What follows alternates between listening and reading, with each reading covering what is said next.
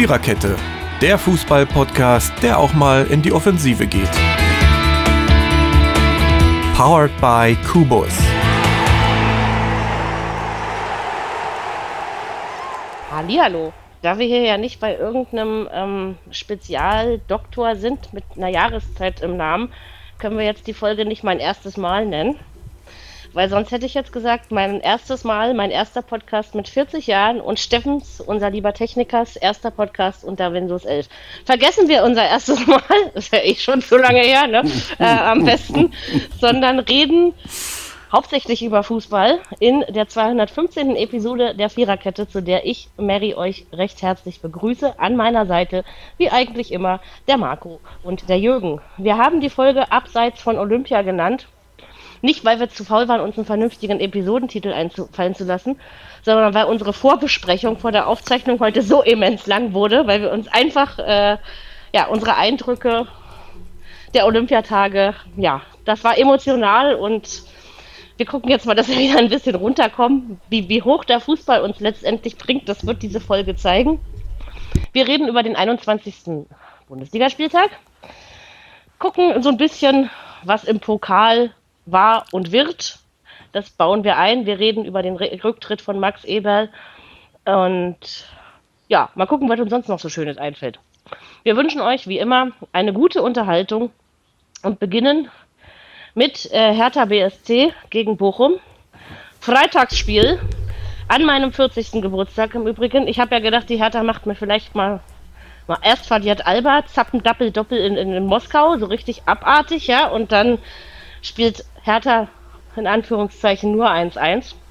Also sportliche Geburtstagsgeschenke gab es nicht. Macht nichts. Ähm, zum Spiel möchte ich sagen, dass die erste Halbzeit von Hertha mich doch positiv gestimmt hat. Und in der zweiten Halbzeit ich einfach nur gedacht habe, typisch Hertha BSC. Also das ist so, war glaube ich ein bisschen mehr drin im Gesamten vom Spiel her finde ich das Ergebnis aber durchaus verdient und kann inzwischen nachvollziehen, warum ich nicht, aber so viele es getippt haben.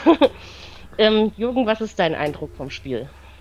Ja, genauso eigentlich, obwohl ich äh, in der zweiten Halbzeit gedacht habe, naja gut, mal gucken, vielleicht, Hertha ist ja manchmal auch eine Mannschaft der zweiten Hälfte, vielleicht kommt sie, vielleicht macht sie nochmal und, und Vielleicht gibt es ja noch das eine oder andere Türchen, ja gut. Aber Bochum hat man wieder mal gemerkt, äh, ist eine schäbig, manchmal schäbig zu bespielende Mannschaft. Und so war das auch am Freitag. Ja gut, und am Ende 1-1.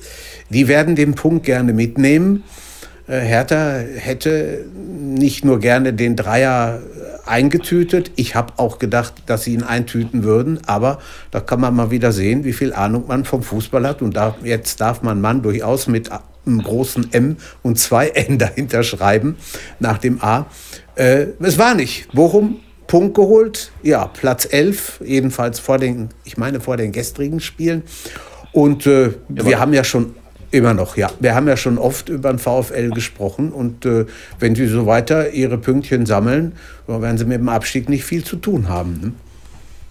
Die Hertha ist immer noch zu nah dran an diesen Rängen. Das möchte ich mal so ähm, sagen. Ansonsten war das aber zumindest wirklich in der ersten Hälfte eines der besseren Spiele.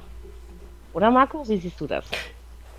Ja, also ich würde das schon auch so unterteilen in diese zwei Halbzeiten. Hertha hat eine gute erste Halbzeit gespielt, allerdings war der VfL Bochum da irgendwie in Berlin noch nicht angekommen. Und sie haben das auch hinterher in, in, den Interviews gesagt, dass sie halt in der ersten Halbzeit gar keine Intensität im Spiel hatten. Und das wurde halt dann nach der Pause anders. Und da hatte dann Hertha eben auch wieder Probleme damit. Also ich meine, bei Hertha muss man erstmal erwähnen, die haben ja ähm, Marc Oliver Kempf vom VfB Stuttgart als Innenverteidiger verpflichtet.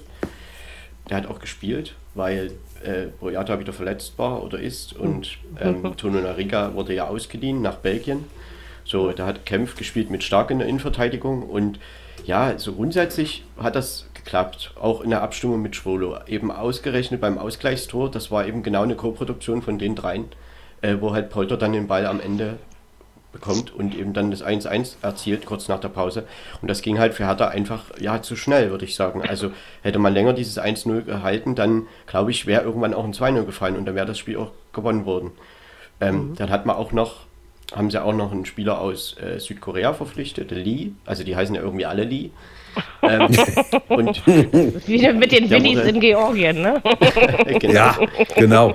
Der wurde auch eingewechselt in der zweiten Halbzeit und ja, der muss sich natürlich schon noch an die Bundesliga gewöhnen, ja. aber ich denke, der kann Hertha schon auch ein bisschen was geben, weil das Problem ist ja einfach bei Hertha so die Außenspieler. Da sind halt äh, nicht so viele da, die das wirklich ausfüllen können. Und da werden eben immer Spieler wie äh, Maoli da oder Richter da reingedrängt. Also Richter ist natürlich auch ein Außenspieler, aber natürlich nicht so richtig defensiv denkend. Und das fehlt dann manchmal. Und trotzdem, ich sag mal, zu diesem Spiel hat er wirklich eine gute erste Halbzeit gespielt, aber ich denke, es lag auch ein bisschen daran, dass der VfB Bochum da noch nicht so richtig mitgemacht hat. Und in der zweiten Halbzeit haben sie sich dann aber verdientermaßen auch, äh, sie haben sich verdient diesen Punkt mitgenommen. Und ähm, es ist für die Hertha ärgerlich, für Bochum ist es natürlich ein guter Punkt, weil sie Hertha einfach damit hinter sich halten.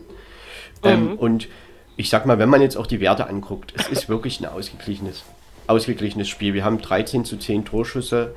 Wir haben äh, eine Passquote 71, 73 Prozent, Ballbesitz 52, 48 Prozent, Zweikampfquote 50, 50 Prozent. Und auch die Eckbälle sind 4 zu 7 für den VfL Bochum. Also äh, das ist schon dann auch insgesamt kein unverdienter Punkt äh, für, für Bochum, den sie da mitgenommen haben. Und insofern, ja, die Hertha hat jetzt ein Spiel in Fürth.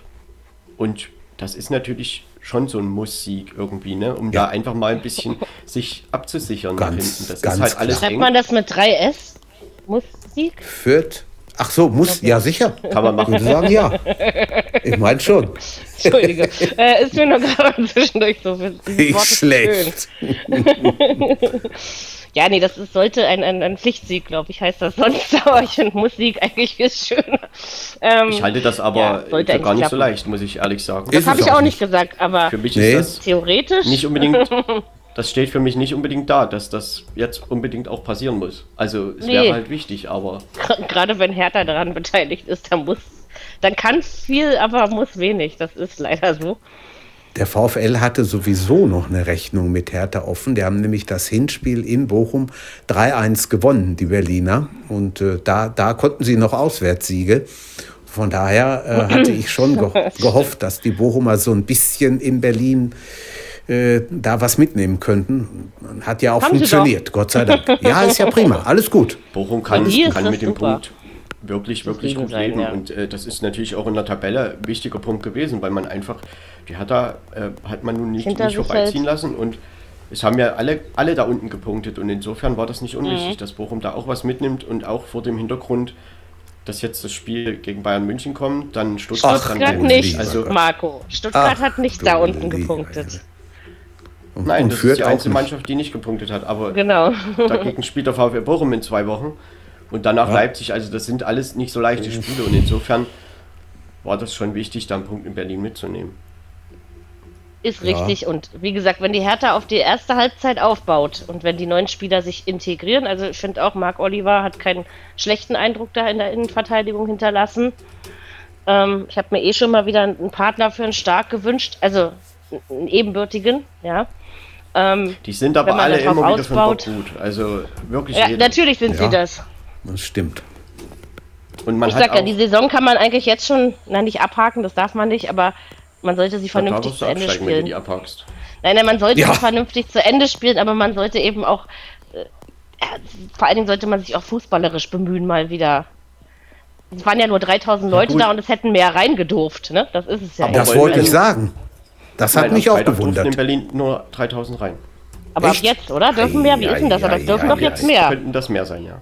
Genau, so das ist das. Du machst so rum. Ja, hm. ähm, aber was halt auch noch auffällt, das ist ja schon eine Sache, die die ganze Zeit mitschwingt. Das ist halt auf der linken Seite Pekarik, der ist 35. Ich meine, das ist der ewige Pekarik. Alles gut, der macht seine Sache gut und solide. Aber man hat da eben keinen Außenspieler mal verpflichtet hm. oder so. Also das sind alles solche ja, Sachen. Stimmt. Mittelstädt macht es recht gut. Was mich gewundert hat, auch in der Aufstellung noch, ist Suat Serda, dass er halt nur eingewechselt wurde und das auch kurz vor Schluss. Dass, ähm, ja, Taifun Korkut ihn jetzt wirklich mal rausgelassen hat, ja, hat ja eigentlich immer so ein bisschen dem Spiel doch was gegeben. Mhm. Ja, und um das kurz äh, zu erwähnen, das war auch im Pokal der Fall gegen Union Berlin im Achtelfinale und da hat er ja auch sein Tor gemacht und Da ist die Hertha aber eben auch zu Recht irgendwie 3 zu 2 Vollkommen zu Recht. Ja, also, ja. Stimmt. Konnte man auch vor dem Spiel erwarten, weil Union einfach im Moment die stärkere Verfassung hat. Also klar ist der Pokal was Besonderes, aber also ich habe an dem Abend, ich bin, ich habe mich schon hier hingesetzt und habe gedacht, Hertha scheidet heute aus. Also das war, ich war mir da wirklich hundertprozentig sicher. Schade drum. Ähm, ich drücke jetzt deswegen nicht den Unionern die Daumen. Sie spielen, glaube ich, auch gegen St. Pauli, wenn ich mich nicht Ja. irre. Ähm, Tun sie. gegen St. Pauli. und tatsächlich hängt mein Herz ein bisschen mehr da an diesem Hamburger Verein, gebe ich tatsächlich zu. Das Ähm, ist Ne? am 1.3. Aber- um 20.45 Uhr live in der ARD. Aber Fankulturmäßig, für beide. vielleicht dürfen ja wenigstens ein Spiel. paar rein, also damit es Ja. auch eine schöne Fankultur wird, weil sie haben ja beide eigentlich großartige Fans, muss man schon sagen. Ja, für Union ist das, glaube ich, was Großes und für die Hertha passt auch dieses Ausscheiden aus dem Pokal äh, ja, in, die, in die Ereignisse dieser Saison, würde ich mal sagen. Ne? Also es ist jetzt keine Überraschung gewesen, dass Hertha ausgeschieden ist. Im Endeffekt, Mary, kann man ja wirklich sagen, und auch Jürgen, für jeden, der noch drin ist in dem Pokal, ist es dies Jahr eine riesengroße Chance, dort was zu erreichen. Auf, Ja, auf sind ja schließlich alle Fall, Favoriten, Nein, nicht alle, von. aber viele. So, VfL Ja. Bochum ist Ja. auch noch drin, wenn ich mich nicht irre. Man könnte weil jetzt Ja, sind als sie. großen Favoriten sehen, Ja, aber man könnte es Könnte auch man, nicht. muss man Also, aber nicht, genau. nö, das stimmt. Aber Und das wenn der ist auf jeden Pokal- Fall Leipzig natürlich auch eine Riesenchance. Ne? Ja, aber ja, vielleicht hat noch ja nicht schon so, letztes Jahr so nicht geklappt, ne? Also da Noch nie so einfach aber, gewesen. Da war der Finalgegner aber Borussia Dortmund. Ein anderer, wird natürlich. anderer. Ja, muss man gucken, aber auch Leipzig ist dieses Jahr was anderes als letztes Jahr, das darf man auch nicht vergessen. So, Bochum spielt gegen, Freiburg. ich weiß gegen es, Freiburg. Freiburg. Genau. Zweiter, Ja, ist- 2045 ARD. Eigentlich äh, haben da beide eine Chance. Äh, darf Bochum ja. oder muss, wer, muss Oh ja, wer, wer spielt durch, zu Hause? Durch. Bochum. Bochum. Also ich würde Bochum nicht das höhere an Chancen einräumen, weil ich würde wirklich sagen, sie haben beide. Außerdem müssen wir gucken, inwieweit Freiburg wieder auf die Beine kommt bis dahin. Ich sehe das Ähm, 50-50. Ja, Ich ich, auch. auch. ne? Aber äh, für ich sagen. Bochum haben Heimspiele schon offen. auch eine magnetische Kraft im Moment. Also ich Ja, doch, also muss man sagen.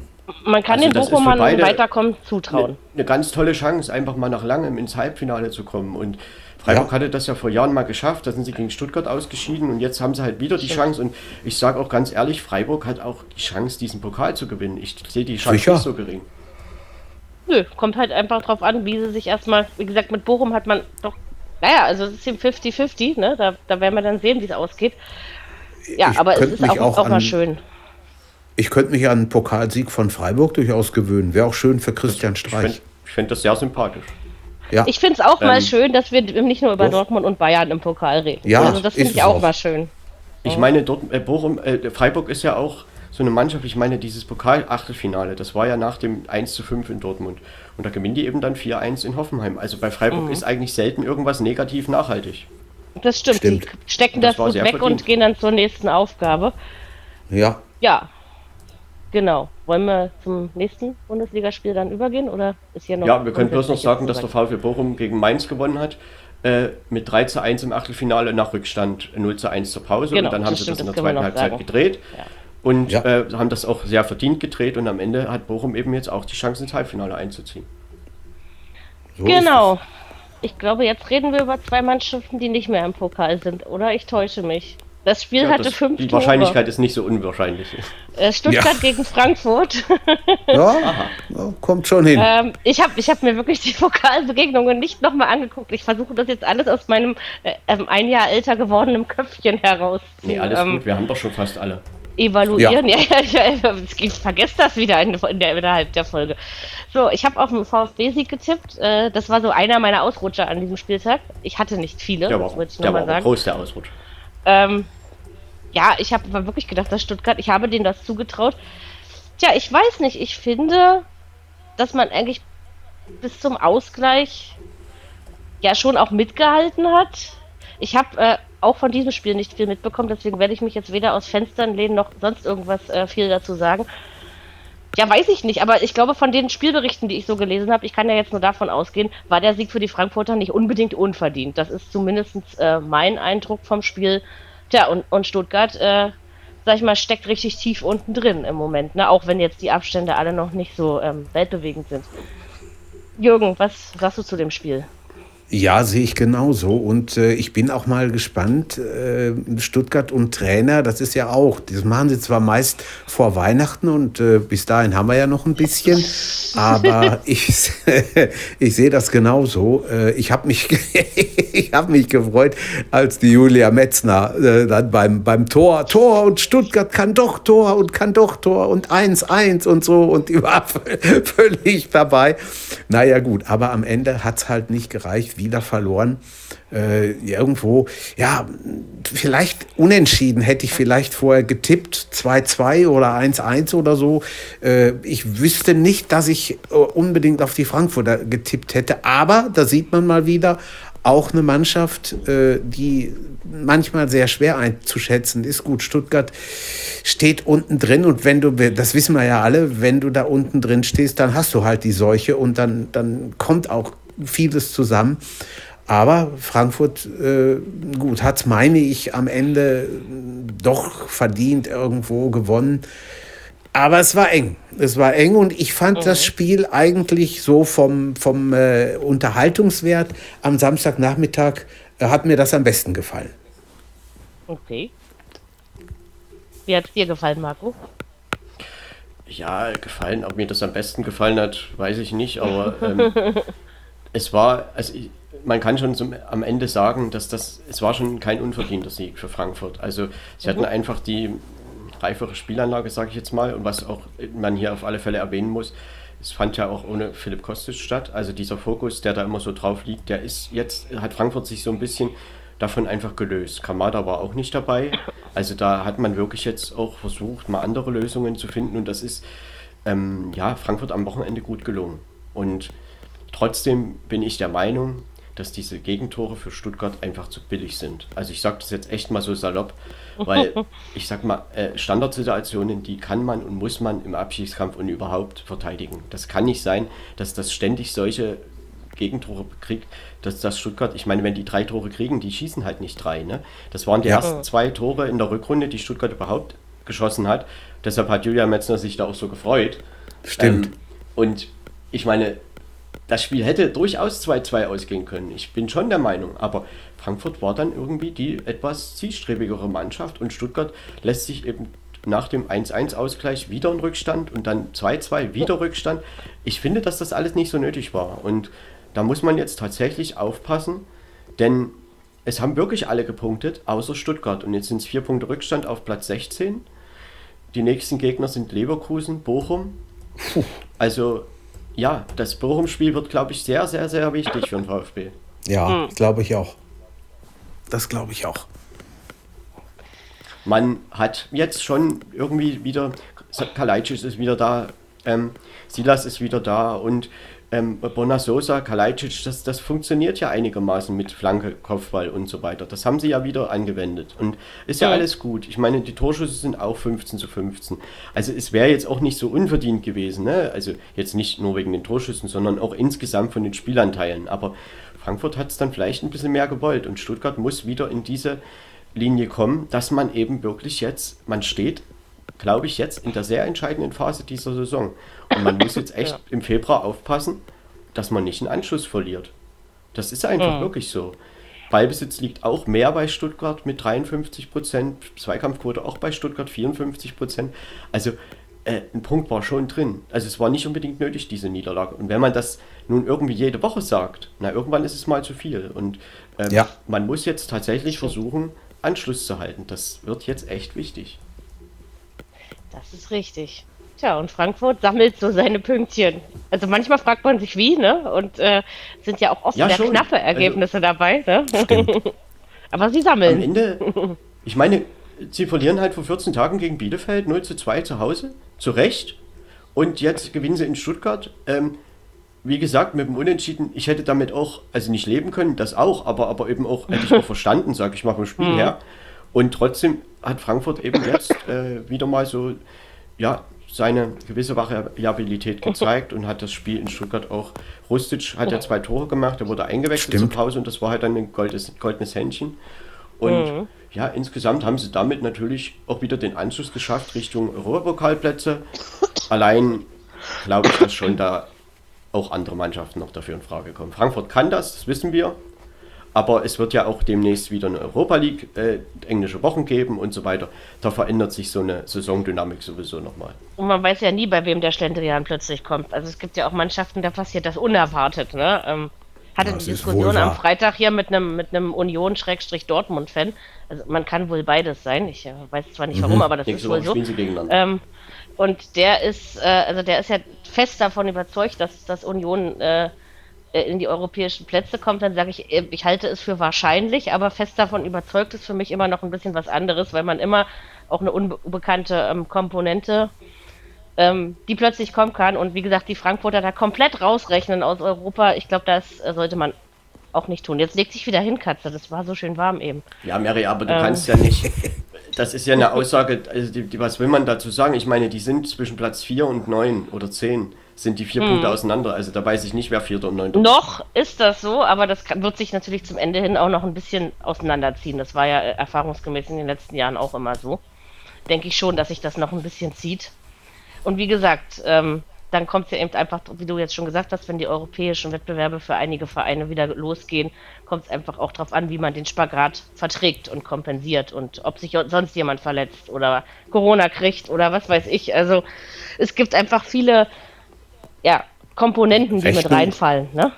Rechnung mit meine, mehreren Unbekannten. Genau, Man sowas in mit der Art diesem meinte ich. Sieg, die Frankfurter, die mit diesem Sieg einfach auch äh, irgendwie gar nicht erst so einen Trend äh, versucht äh, einzuleiten, dass man jetzt doch nochmal Richtung unten geht. Ne? Das war ja, ich meine, die kommen ja näher. Äh, und das hat man jetzt aber wieder gelöst. Also wie gesagt, Ja. das Bielefeld-Spiel war ja aus Frankfurter Sicht nicht nötig, aber hat halt Bielefeld einfach gut gemacht und verdient gewonnen. Und insofern hat man da eben jetzt sich dessen auch entledigt, dass da irgendjemand nochmal näher kommt und damit ist Frankfurt, ja, sie stehen gut, ordentlich im Mittelfeld und mit Genau. Tendenz eher nach oben. Mit, mit, genau. Tja, und Im Stuttgart Pokal haben sie beide nichts mehr zu suchen. zu sagen. Genau. In diesem Jahr. In diesem Jahr oder in, die, in dieser Saison. In diesem Jahr ja schon noch, aber in, diesem, in dieser Ja. Saison ist dieses Thema ähm, für beide erledigt. Trotzdem muss man halt so sagen, diese, diese, gerade diese äh, Sechserposition beim VfB, Mangala, Endo, das sind halt Spieler gewesen, gerade in der letzten Saison, die dem Spiel immer eine Struktur gegeben haben, sowohl defensiv als auch offensiv. Und das funktioniert zurzeit gerade nicht so wirklich. Sie, Das stimmt. ähm, die werden vom Gegner aus dem Spiel genommen und damit ist Stuttgart dann, ich will nicht sagen, da gibt es halt nur noch dieses äh, Flanke-Kopfball und ja, wenn man das aber dann auch noch verhindert, dann, dann kommt halt nicht mehr viel. Und das, Stuttgart, sie waren ja auch im Trainingslager jetzt in der 14-tägigen Pause. Ähm, sie haben kein super schlechtes Spiel gemacht am Wochenende, aber es müssen eben demnächst jetzt auch mal Punkte runterfallen, sonst wird das eng. Aber noch ist auch ein bisschen Zeit. Also klar, man muss gucken und auch arbeiten, aber ich denke, ja, für ganz kalte Füße äh, sind noch ein paar Spieltage und, und vier Punkte sind auch noch nicht der Weltuntergang. Aber man muss langsam gucken und es läuft ja auch schon Ja. seit vor den zwei Wochen nicht optimal. Ne? Das ist es ja eben. Ja, man verliert ja. auch unglücklich gegen Leipzig zum Beispiel. Also das ist ja nun nicht unbedingt eine super verdiente Niederlage gewesen. Aber wa- was man sich zum Beispiel vorwerfen könnte in Stu an Stuttgarter Stelle ist dieses 0 zu 0 in Fürth, die was total Ja. ähm, einfach emotionslos war. Also das, das kann man sich schon vorwerfen. Solche Sachen schon, ja, das stimmt natürlich. Ja, dann fragen wir uns doch jetzt als nächstes, wie viel sich Mainz und Hoffenheim vorwerfen können. Wir haben schon gelernt, dass Hoffenheim gegen Freiburg sehr deutlich mit 1 zu 4 aus dem Pokal geflogen ist und Mainz gegen die Bochumer eigentlich nicht weniger deutlich nach eigener Führung. Das habe ich mir, glaube ich, richtig gemerkt. Am Wochenende hatten sie es beide miteinander zu tun. Ähm, in Mainz ging die Partie ab. Ja, also was soll man sagen? Am Ende hat Mainz mit 2 zu 0 gewonnen. Meiner Meinung nach nicht unverdient. Von dem Spiel habe ich wieder ein bisschen mehr mitbekommen. Ich denke aber gerade ähm, zu Beginn des Spiels habe ich so gedacht, sag mal, Mainz wollt ihr eigentlich mitspielen? Also so, ne, weil ich fand, dass Hoffenheim oft spielbestimmt war in dieser Partie. Aber wenn sie dann mal vom Tor waren und Chancen hatten, haben sie sie eben nicht genutzt. Dafür wird man oft bestraft. Tja, und Mainz, Mainz und die Elfmeter, die Geschichten gehen irgendwie auch weiter, ne? Ähm, machen die, glaube ich, gerade ganz gerne. Also für mich war es am Ende ein verdienter Sieg, aber im Spiel, wenn ich das so gehört habe, hatte ich immer das Gefühl, spielt doch eigentlich mehr Hoffenheim als Mainz. Aber vielleicht ist es nur mir so vorgekommen. Jürgen, ist dir das auch so vorgekommen? Ja, mir ist es auch so vorgekommen und ich habe auch gedacht, äh, Mensch, Mainzer, was ist da los? Also äh, die Hoffenheimer äh, sollen ja wohl nicht alleine hier zu Werke gehen. Ihr spielt immerhin zu Hause, also tut man ein bisschen was. Aber wir, wir nähern uns der gefährlichen Karnevalszeit. Ich meine, da wird sich ja dieses Jahr wieder nicht allzu viel tun, aber für ein paar überraschende Ergebnisse, was heißt überraschende Ergebnisse, aber für ein paar ähm, Ausrutscher, sage ich jetzt mal, ist die immer gut in diesen äh, Karnevalshochburgen. Gut, 2-0 konnte man jetzt auch, muss man nun mal ganz ehrlich sagen, konnte man schon vorher mit rechnen. Ich meine, ja. über 0-2 hätte wahrscheinlich auch kein Hoffenheimer gemeckert, aber ist nun mal 2-0 äh, für Mainz ausgegangen. Leistungssteigerung, die sie dann ja auch noch gezeigt und gebracht haben.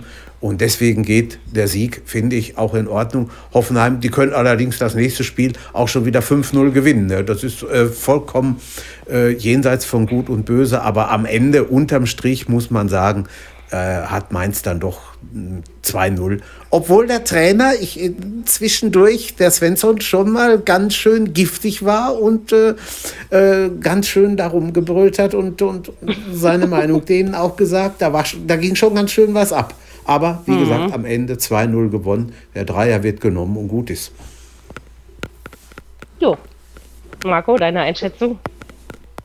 Ja, der Dreier wird genommen und gut ist, das ist richtig. Aber Hoffenheim kann sich meiner Meinung nach abermals vorwerfen, dieses Spiel, es war jetzt das vierte Spiel in Folge, was sie nicht gewonnen haben, sogar verloren. Ja. So, und vor 14 Tagen gegen Borussia Dortmund, das war ja eine Niederlage, die kannst du bis heute nicht erklären. So, und das gleiche ist in Mainz wieder passiert, denn eigentlich waren sie schon das spielbestimmende Team. Und zum Schluss lassen sie sich eben dann die zwei Tore noch reinjagen. Und klar, dann am Ende, wer dann 2-0 gewinnt, hat dann irgendwie schon recht. Und es war jetzt auch nicht super, super unverdient. Aber ich glaube, äh, ein Unentschieden für Hoffenheim oder zumindest Punkte waren da drin. Sie hätten ja einfach nur in Führung gehen müssen. Ich glaube, dann läuft das ganz anders. Und Hoffenheim hat meiner Meinung nach hier wieder Punkte verschenkt. Und ne, wir hatten Hoffenheim eine lange ungeschlagen Serie. Jetzt äh, haben sie halt eine Rückrunde noch gar nicht gewonnen äh, und machen mhm. aber trotzdem gute Spiele. Also das kann man ihnen ja nicht absprechen. Das ist wirklich Stimmt. eine ordentliche Ra Raumaufteilung, das ist ein ordentliches Offensivspiel und äh, sie können sich schon ärgern, dass sie in Mainz wieder nichts mitgenommen haben. Äh, sie sind auch von den Werten von mit 10 zu 16 Torschüssen und auch die Passquote 83, 77 Prozent bei Hoffenheim, Ballbesitz 59 Prozent bei Hoffenheim, Zweikampfquote gut, die ist fast gleich mit 51 zu 49 Prozent, aber so diese, ich sag ich mal, bessere Spielanlage, die würde ich schon bei Hoffenheim sehen und sie müssen nun endlich auch mal wieder aus Spielen, die sie bestimmen, Punkte mitnehmen. Und nicht äh, Mainz, die sind zu Hause stark, das war der vierte Sieg in Folge zu Hause zu null. Das ist auch so ein kleiner Rekord für Mainz. Ja. Äh, das gab es lange nicht oder noch gar nicht. Das war jetzt nicht mehr hundertprozentig. Ähm, und dann, weil du diese Elfmeterserie angesprochen hast, das war der 33. verwandelte Elfmeter in Folge seit 2013. Das ist schon krass. Ja, deswegen habe ich es ja angesprochen, aber die Zahl hatte ich jetzt natürlich nicht sauber, mehr im Kopf. Aber sauber, das, sauber. Das, das, das musst du aber auch erstmal ja. ja, ja, hinkriegen. Ja. Boah.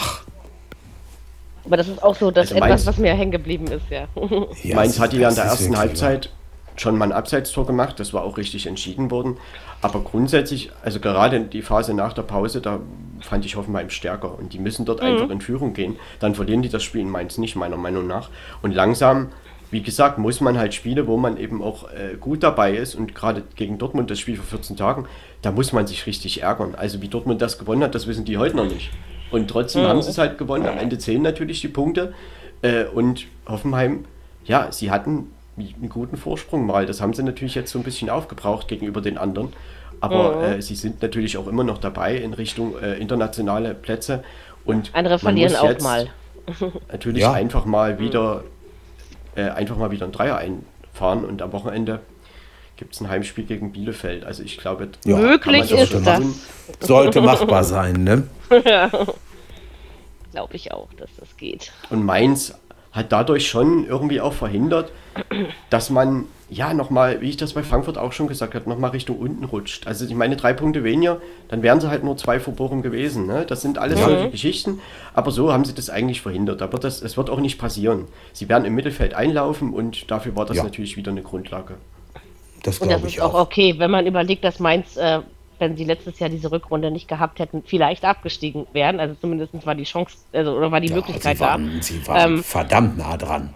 Ne, da haben sie sich sehr, und jetzt dieses Jahr würde ich sagen, ist die Bedrängnis nicht ganz so groß. Also man hat ja auch nicht erwartet, dass Mainz Meister wird in dieser Saison. Weißt du, also ich finde halt, man muss das immer auch ein bisschen relativieren. Und wenn man am Ende irgendwo zwischen Platz 8 und 12 reinkommt, ist das, glaube ich, für Mainz äh, eine Saison, mit der man leben kann. Auch wenn man vielleicht zwischendurch schon mal Vierter war oder so, ne? Aber das zählt ja nicht, was Ja, gut, zwischendurch aber ist. Dass ich am, am 10. oder am äh, dritten Spieltag mal Vierter bin, das hat ja nichts zu sagen. Nö, aber ich finde eigentlich die Saison recht stabil. Klar waren auch Niederlagen bei Mainz dabei, wo Die- man sagt, die Saison warum. ist stabil. Ne? Aber stabil also- würde ich, im Gegensatz zum letzten Jahr ist das schon sehr stabil, würde ich sagen. Bo Svensson hat mit der Mannschaft, das haben wir ja auch schon öfter erwähnt, wirklich äh, gute Dinge. Also das, was Mainz macht, das machen sie auch wirklich Da ordentlich. sitzt der richtige Trainer. Mensch Ja, auf dem richtigen also, Stuhl. Der, Das ist richtig. Der tobt da Ganz auch rum, genau. wenn es nicht funktioniert und der sagt Genau. das auch. Und der, der sagt das auch, wenn die das in München nicht machen, weil ich meine, in München sagt ja jeder, na gut, da verlieren auch andere, Kannst du eben verlieren, der will hm. halt jedes Spiel gewinnen und das ist auch richtig so. So muss man die Einstellung haben und Genau. niemand ist irgendwo total chancenlos. Auch wenn manche Sachen sicherlich prozentual niedriger sind, äh, die Wahrscheinlichkeit, aber, Aber es kann immer ja mal trotzdem- was passieren. Ne? Also. Wenn du, wenn du nach 10 Minuten irgendwo 2-0 führst, sieht das auf einmal völlig anders aus in so einem Spiel. Gut, Oder- aber es ja, sind selten. Spiele nach 10 Minuten entschieden, ne? außer gestern bei Darmstadt Ha- Hamburg vielleicht. Da ging es etwas sehr schnell. Da hast du ja, jetzt ist, jetzt, ist, jetzt, ist, jetzt ist wieder gut. Du klangst eben Noch ein eine kleine, noch eine kleine Episode zu diesem Spiel. Wir hatten ja vorhin bei Hertha den Namen Lee erwähnt, der erste Koreaner bei Hertha BSC.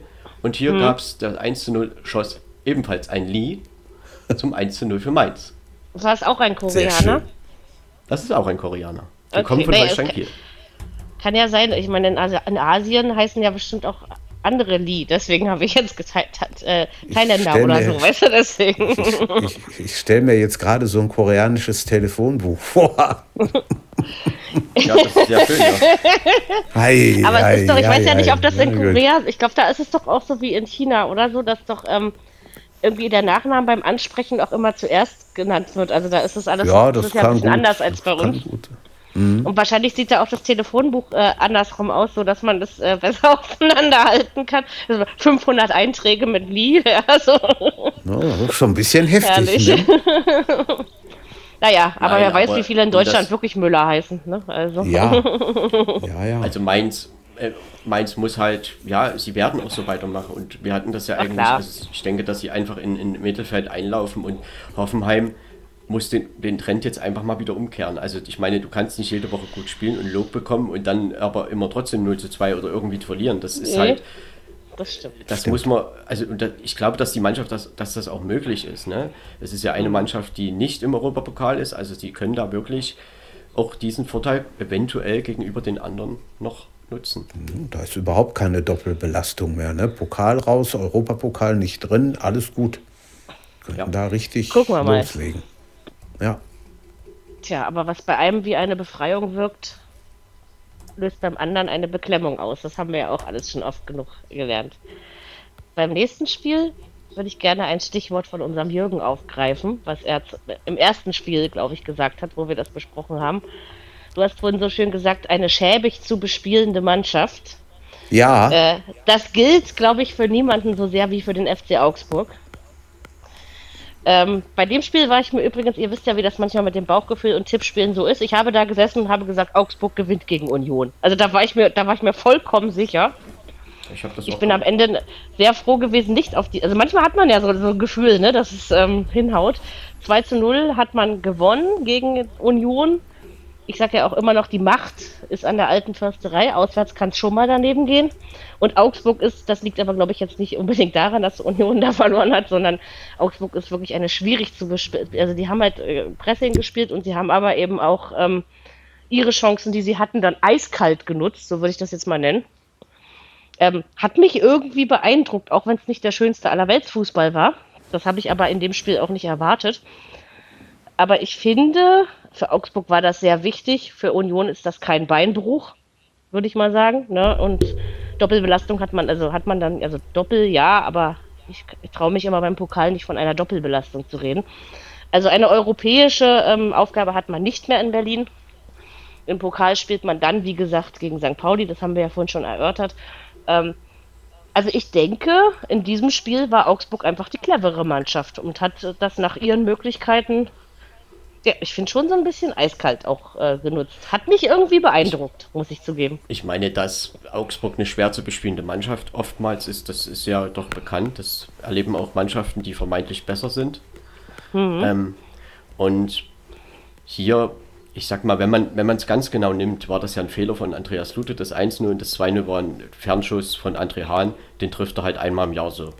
Aber trotzdem würde ich dir dazu stimmen. Also Augsburg hat für mich in dem Spiel das aktiv, aktiver einfach gestaltet und äh, auch wirklich sicher gestanden und Union hat halt die Offensivaktionen nicht so klar, ähm, das Umschaltspiel hat nicht so klar funktioniert, wie es sonst bei Union funktioniert und das liegt halt, ja, man kann jetzt sagen, auch an dem Weggang von Max, Max Kruse. Er ist halt dann genau. ähm, wichtiger, wichtiger Spieler gewesen. Und, ähm, Habt ihr damit gerechnet, ehrlich gesagt? Muss ich man. Nicht.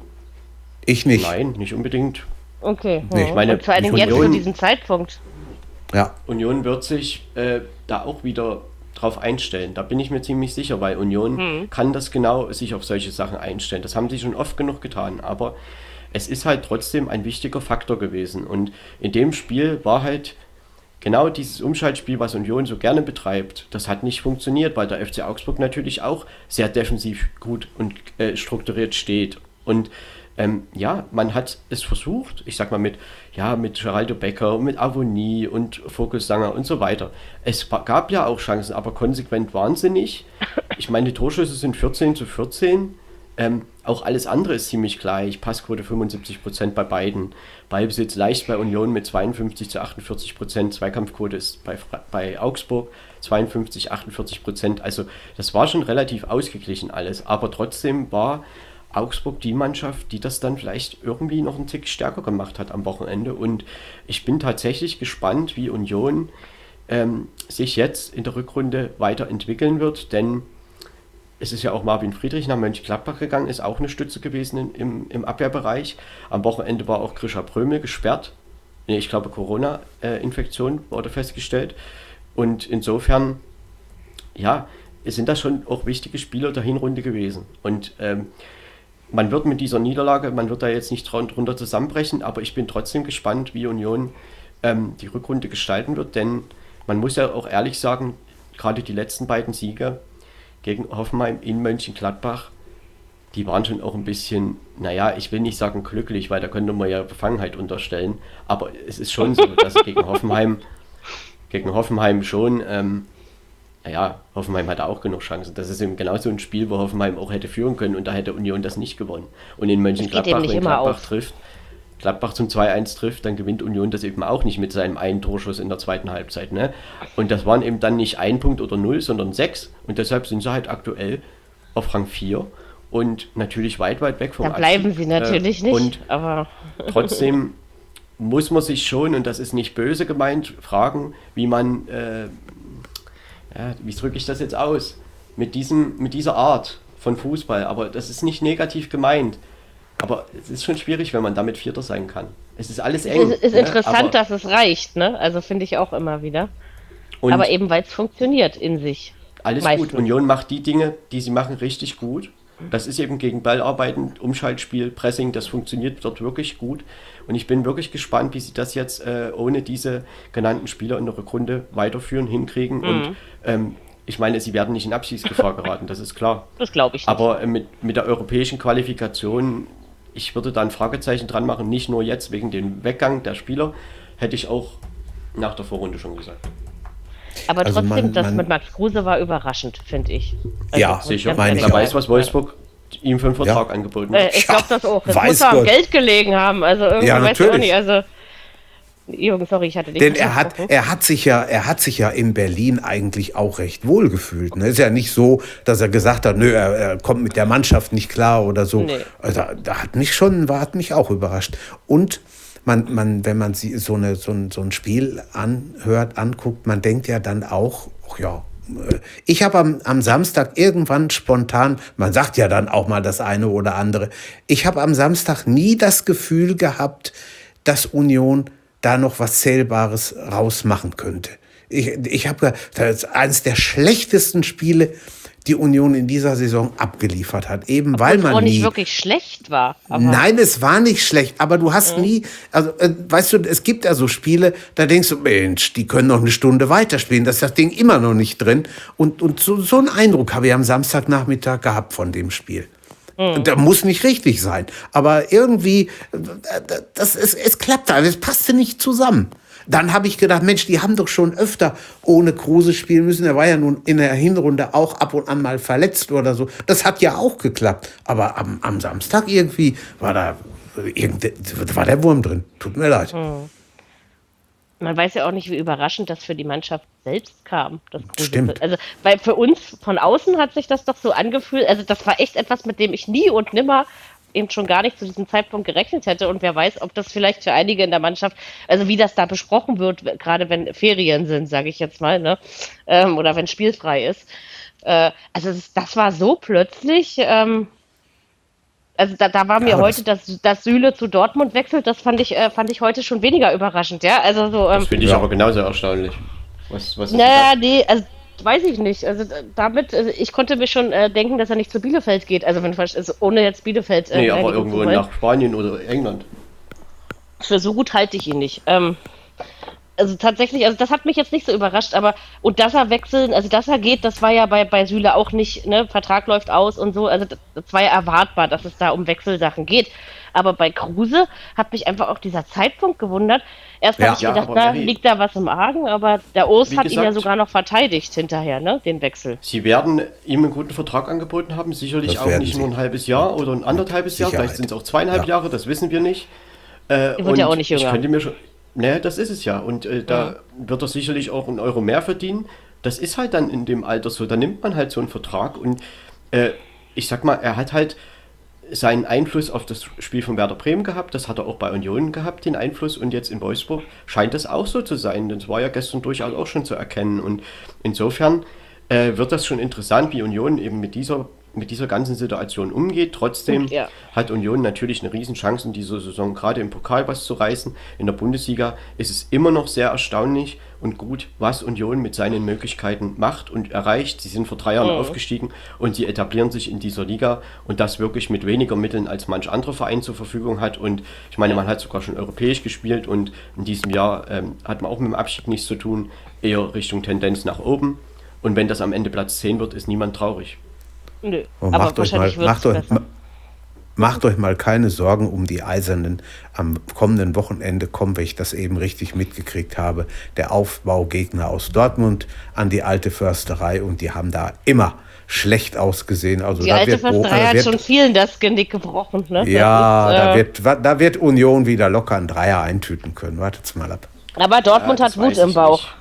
Also, Aber- ich würde das auch noch nicht unterschreiben wollen, aber das meine, halte ich natürlich durchaus für Da, möglich. ja, das, klar. das ist natürlich richtig, dass dort schon viele äh, gestrauchelt sind. Also das Mhm. haben wirklich schon viele erlebt, schwere Spiele, aber trotzdem muss ich immer wieder sagen, Borussia Dortmund muss in der Lage sein, in Berlin zu gewinnen. Also Aber. Papier Ja. gewinnt eben keine Spiele und das ist es eben. Das ne? stimmt. Das ist äh, klar, Dortmund der haushohe Favorit, auch das ist auch jetzt noch so, nachdem Union sich ähm, etabliert hat ähm, in der Liga. Ähm, aber wie gesagt, da sind wirklich schon andere auf die Nase gefallen und ich bin gespannt, Ja. was da am Samstag wieder los ist. Was mich aber wirklich interessiert, ist eben, wie das nachwirkt, der Weggang unter anderem von Kruse, wie man das kompensieren will, Ja. was man sich da schon überlegt hat in Sachen Ja, ähm, und- Verstärkung oder so. Das ne? stimmt. Und Wie gesagt, interessant. Prömel war auch voll, also war äh, mit Corona raus. Das ist ein wichtiger Spieler in den letzten Spielen Ist es auch. gewesen. Im Ja, auf stimmt. jeden Fall. Ja, hat ein Tor erzielt. Marvin Richtig. Der wird wohl nächste Woche auch noch gefährlich. raus sein. Also, ne? Im war immer Normalfall. gefährlich bei Standards. Also das sind ja auch wichtige Spieler für, für Union. Und natürlich war das auch ein bisschen unglücklich gelaufen mit dem 1 zu 0 und dem Fehler da von Lute, wo sie halt sich einfach nicht einig waren mit dem Abwehrspieler und äh, da ist halt der Abschlag fehlgeschlagen. naja gut. Und Kann dann mal Geht passieren. halt, ne? Ja, klar. da geht Augsburg in Führung und dann trifft er halt André Hahn den Ball auch gut zum 2-0 und dass Augsburg das verteidigen kann, das kennen wir von Augsburg. Und insofern Ja, wenn- war das ein Sieg zur richtigen Zeit, zum richtigen Zeitpunkt, denn ähm, es haben alle gepunktet und da jetzt auch Augsburg dran geblieben und ähm, man kennt das von Augsburg in Rückrunden, dass man dann plötzlich, wenn man muss, da geht's. Dann können die das und dann Ja. steigen sie auch nicht ab, auch wenn es vielleicht am Ende knapp ist, aber sie, sie, sie wissen, wie das geht. Ne, das, das ist schon auch immer wieder beeindruckend. Und das war jetzt wieder auch so ein Spiel, wo sie gezeigt haben, was eigentlich in ihnen steckt. Und das muss auch gar nicht immer so dreckig sein, wie man das äh, im Abstiegskampf kennt. Ähm, Mary, du bist ein bisschen also, schlecht zu verstehen. Ja. Ähm, ich höre euch ganz normal. Ja, weiß ich auch nicht. Also ich höre euch ganz normal. Ja, gut, ja, keine Ahnung, du hast aber irgendwas verändert haben musste. Also Hab ich deine nicht, Position nee. mal. Nee, ich sitze noch ganz genauso hier. Also, Und, na gut, alles gut. Keine Ahnung, ähm, woran das liegt. Jetzt, jetzt wird es wieder et etwas besser, ja. Ich habe jetzt den Kopf genau. einen Zentimeter höher gehoben. Aber wenn ich ja, das kann schon, so kann sitzen schon soll, dann kriege ich irgendwann Genickstarre. Ähm Nein, ist auch nicht so wild. Nein, ich, wollt, ich habe eigentlich nur Nein, gesagt, dass das auch nicht immer dreckig sein muss, sondern dass Augsburg das wirklich gut gemacht hat am, am Vom Saisonzeitpunkt her war das jetzt für Augsburg schon ein wichtiger Sieg, weil halt, ich sag mal, Bielefeld hat jetzt sechsmal in Folge nicht verloren, ähm, hat gepunktet, dann eben auch jetzt naja, Hertha hat gepunktet, Wolfsburg hat gepunktet, Bochum hat, äh, ist ja auch heimstark und punktet und damit Augsburg musste halt dranbleiben. Das haben sie geschafft. Jetzt geht's äh, ja zum nächsten Abstiegsduell nach Gladbach und ich glaube, Augsburg wird es natürlich noch vielen Mannschaften schwer machen und am Ende ist das natürlich eine Mannschaft, die um Rang 16, 17 mitspielen wird, aber ich finde, die Chance ist nicht so gering, dass sie dann am Ende eben auch überm Strich stehen. Das stimmt. War eine ganz gute Überleitung, die du da gerade geschaffen hast. Ähm, kommen Schöne wir doch zum Brücke. nächsten Spiel. Die Gladbacher hatten es auswärts zu tun bei Arminia Bielefeld. Dieses Spiel habe ich komischerweise richtig getippt. Aber da war ich mir nicht sicher, ja. Das, das war irgendwie einfach nur so. Das riecht nach 1 zu 1, weil Bielefeld gewinnt immer dann, wenn man es ihnen nicht zutraut. Ansonsten spielen sie sehr gerne unentschieden, wie sie das in dieser Saison schon eindrucksvoll bewiesen haben. Aber in diesem Spiel bin ich mir nicht so sicher, ob das wirklich so verdient war. Also klar, wenn du einen Punkt hast, verdienst du ihn dir meistens auf irgendeine Art. Aber ich finde, wenn Gladbach mal einen Teil seiner Chancen genutzt hätte, dann wäre dieses Ding meiner Meinung nach ganz anders ausgegangen. Oder Marco? Ähm, also ich möchte mal sagen, ich meine, bei Gladbach waren ja nun wirklich jetzt turbulente Tage. Und wenn ich den Gesamteindruck dieses Spiels nehme, dann war das für mich ein Fortschritt. Die Mannschaft hat sich reingehauen, auch nach dem Rückstand, und äh, hat da sehr ordentlich gespielt. Gerade in der zweiten Halbzeit gab es einige, also sie hatten auch viel Ballbesitz, haben auch Chancen kreiert, hätten da durchaus auch gewinnen können. Trotzdem darf man nicht vergessen, dass Bielefeld auch Konterchancen hatte, Jan Sommer wieder gut gehalten hat, was er quasi jede Woche tut. Ähm, ich meine, wir haben ja 21 zu 11 Torschüsse pro Gladbach. Ähm, es wäre sicherlich auch ein 1 zu 2 möglich gewesen. Aber trotzdem hat Bielefeld das sehr, sehr ordentlich gemacht. Also verteidigen kann diese Mannschaft ja auch. Ne? Also sie haben ja sehr, sehr wenig Gegentore. Auch insgesamt, sie schießen auch nicht so viel, aber gerade die letzten sechs Spiele waren halt drei Unentschieden und drei Siege. Und das, damit ist Bielefeld natürlich wieder voll mittendrin. Und diese Mannschaft macht mit ihren Möglichkeiten sehr, sehr viel und es ist äh, für viele Mannschaften nicht so leicht, auf der Alm zu gewinnen und zu spielen. Und insofern mhm. war das spielerisch für Gladbach, würde ich schon sagen, ein, Fort ein Fortschritt. Jetzt muss man einfach dranbleiben und eben dieses Heimspiel gegen Augsburg gewinnen, um da eben einfach sich mal ein bisschen zu entfernen. Und ähm, die ganzen Dinge, die da halt im Vorfeld passiert sind, ich glaube trotzdem, dass man äh, die Causa Max Eber von dem Sportlichen trennen sollte. Trotzdem ähm, hatte man ja jetzt, hat man jetzt schon irgendwo eine gewisse Erklärung bekommen, warum das alles nicht so richtig lief mehr. Und wenn man ehrlich ist, läuft das seit einem Jahr nicht mehr, seitdem der Abschied im Prinzip von Marco Rose bekannt gegeben wurde. Ne? Da war man auch auf Champions League-Kurs und plötzlich bist du im Mittelfeld und es klappt gar nichts mehr. Und in dieser Saison gab es Highlights, wie der Sieg gegen Dortmund, gegen Bayern München und so weiter. Ähm, und auch gegen die Bayern hat man ja vier Punkte in der Liga geholt. Ähm, und dann gab es aber eben auch wirklich Rückschläge wie das 0 zu 6 gegen Freiburg und noch einige Niederlagen mehr. Da ist sicherlich mhm. auch ein bisschen was vermeidbar gewesen, aber trotzdem war es auch nicht super unverdient. Also Gladbach war eben einfach nicht mehr so griffig, so spritzig, wie sie, wie sie das eigentlich könnten. Und dann sind auch viele Personalien in dieser Mannschaft ungeklärt gewesen. Ähm, mit Matthias Ginter. Man hat jetzt Dennis Zakaria nach Juventus Turin verkauft. Ähm, Matthias Ginter wird, hat nicht verlängert oder verlängert nicht, wird am Saisonende gehen. Dafür hat man Marvin Friedrich verpflichtet. Okay, das ist auch, denke ich, eine gute Personalie. Aber so richtig gegriffen hat das auch im Sommer schon nicht. Also man wollte ja der Tyram verkaufen ähm, und er war dann verletzt, konnte man eben nicht verkaufen. Und da hat man dann auch eben das Geld nicht generiert, was man hätte vielleicht gebraucht. Und da lief eben alles so ein bisschen, ja, äh, nicht so richtig geradeaus, wie man das eigentlich von diesem Verein gekannt hatte, so vorher. Ne? Also ich meine, sie waren 2011, haben sich in der Relegation gerettet.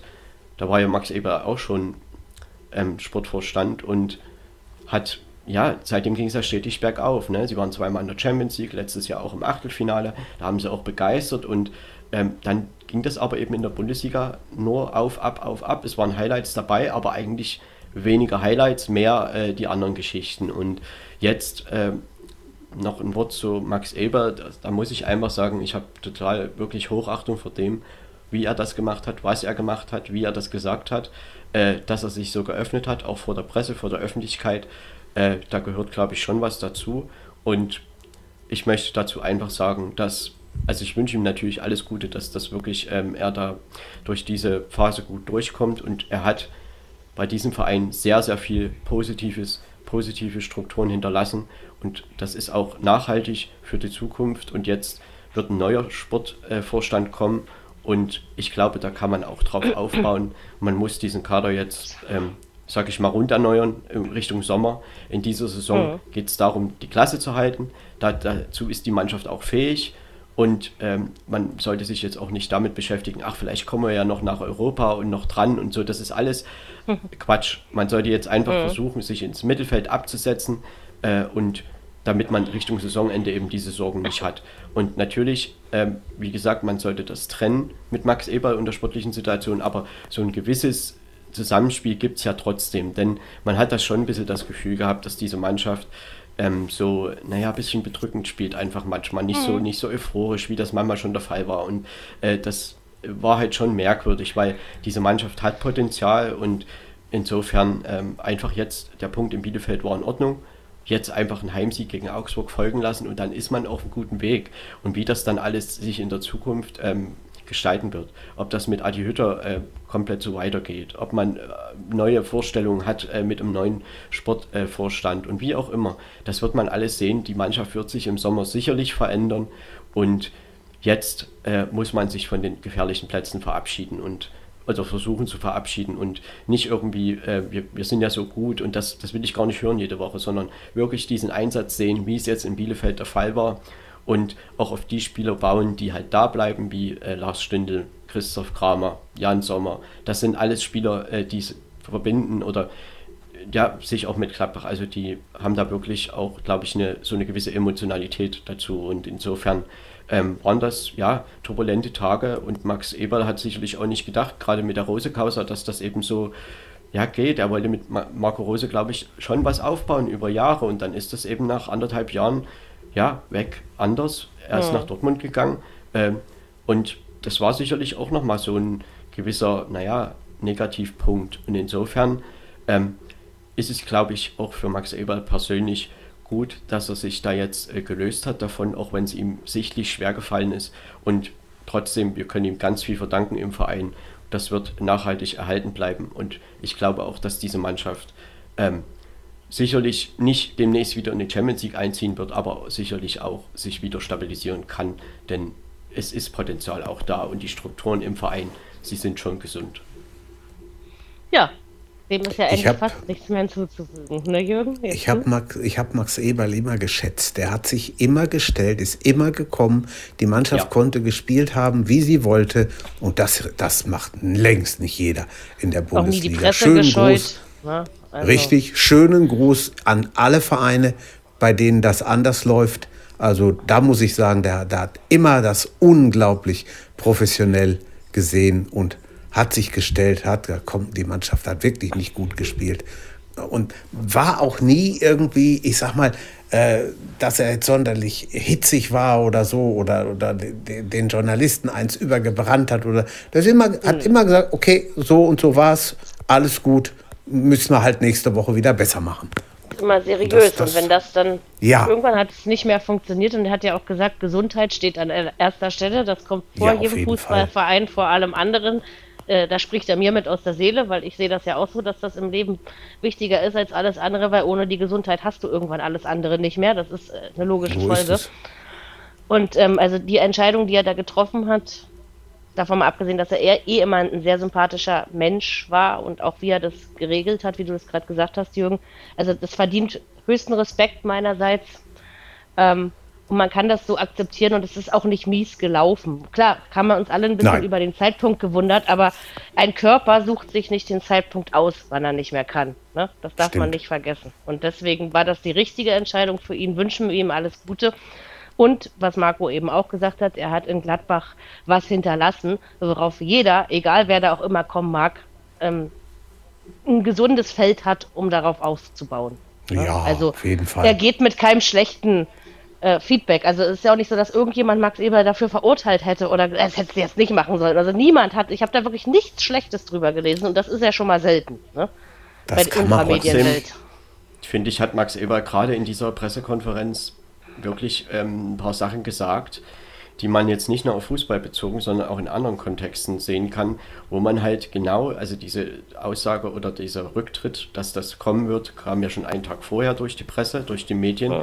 und dann wurde ja spekuliert, was ist da los, was ist da los? Und genau dieses, ich will das mal in Anführungsstrichen sagen, schmutzige Spekulieren. Und da wurden Theorien entwickelt, das ist das, was er eben auch moniert hat. Und das ist ja tatsächlich so, denn was wir teilweise auch in anderen äh, Themen durch die Presse, durch die Medien, durch was da durchgejagt wird, das ist manchmal nicht mehr feierlich.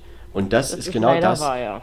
wo man bestimmt äh, ähm, in manchen Punkten auch mal ein bisschen vorsichtiger und ruhiger sein müsste, denn wir reden hier trotzdem immer noch von Menschen. Und äh, mhm. es ist einfach, dass ich kann da, also er hat da einfach sehr, sehr wahre Worte gesprochen und auch Worte in dem Zusammenhang äh, eben auch für, ja, für das ganz normale allgemeine Leben und nicht nur auf Fußball bezogen.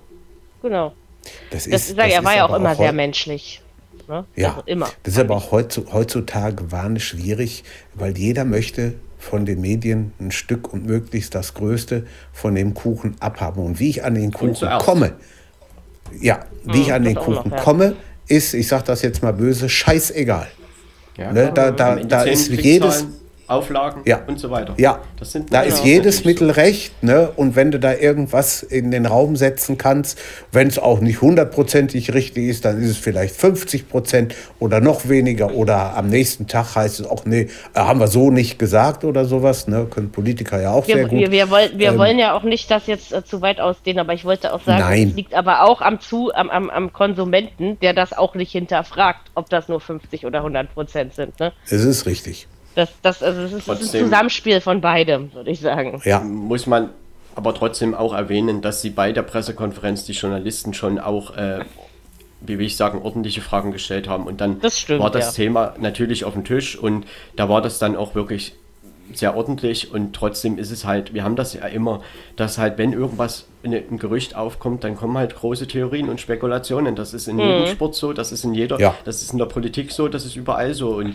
klar, man wird das auch grundsätzlich nicht überall verhindern können. Das, so, davon lebt halt einfach auch ähm, so Social Media und überhaupt die Welt. Das ist halt so. Aber trotzdem wäre es schon Muss gut, nicht so dreckig sein, finde ich. So ein bisschen also, zurückbesinnen. Stimmt. Wir reden halt genau. meistens dann doch über Menschen. Ne? Und äh, Sport, gerade jetzt sind ja auch die Olympischen Spiele, es geht dort auch um Menschen ne? und um nicht irgendwie ja. immer wieder andere Dinge.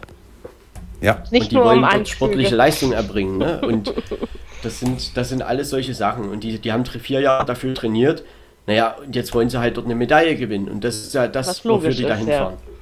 Genau, ja. und das ist eben, ja, also es ist halt eben bei, bei dieser Übergreif, äh, wie sagt man, wie heißt das Substantiv davon?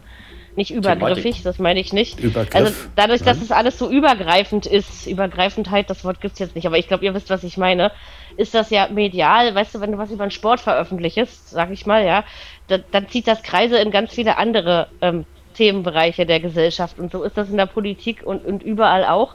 Und dank Social Media, was eben Segen und Fluch gleichermaßen ist, ähm, verbreiten sich eben die Spekulationen, das ist, glaube ich, das Hauptproblem, viel krasser ähm, als früher. Und du kannst als Medium, sage ich mal, also ich meine als äh, journalistisches Medium, ja, dieses Wort gibt es ja auch noch im spirituellen Bereich, du kannst viel leichter eine Unwahrheit in die Welt setzen, egal ob sie nun zu 10, 20 oder 100 Prozent stimmt, ja, Ja, ähm, als noch vor 30, 40 Jahren, wo noch eine ganz andere Berichterstattung stattfand.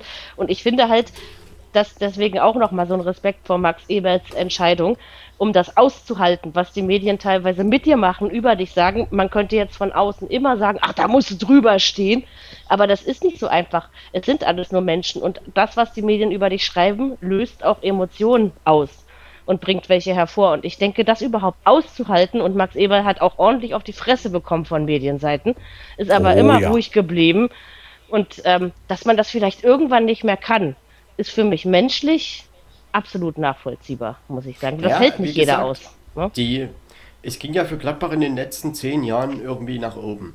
Und jetzt, letztes Jahr mit Marco Rose, wo das so anfing, ich glaube, da ist für ihn schon so eine gewisse, wie will ich das sagen, Welt zusammengebrochen, weil er sich darunter was anderes vorgestellt hat. So, Mhm. und dann ist das plötzlich weg. Und dann plötzlich sieht er seine Ära in Gefahr. Und dann macht er im Sommer genau das, was er eigentlich moniert hat, nämlich dass Rose nach Dortmund geht für eine Ablösesumme. Was macht Gladbach? Nimmt eine Ablösesumme und überweist die nach Frankfurt. Ne? Also im Prinzip, so, das sind so Sachen, äh, womit er eigentlich nicht so richtig was zu tun haben wollte, glaube ich. Und musste, und, und er hat aber gemerkt, dass, so läuft das Geschäft halt. Ja, genau. Er ist ja Ja, damit aber drin, läuft, er oder läuft, läuft es wirklich so? Hätte man es nicht anders lösen können? Na doch, aber also klar hätte man. Ähm, Rose also hätte gut, Nein Rose- sagen Ne? können. Das, das ist, ja, das aber, das das geht aber an beide Clubs. Es geht jetzt nicht nur an Natürlich. Gladbach, das geht Das- genauso Hm. äh, nach Das Dortmund. gilt für, Hier, alle, die da an solchen Deals beteiligt sind. Natürlich, das Dass gilt man auch für vielleicht Frankfurt, das- auch- da ja. braucht man niemand rausnehmen.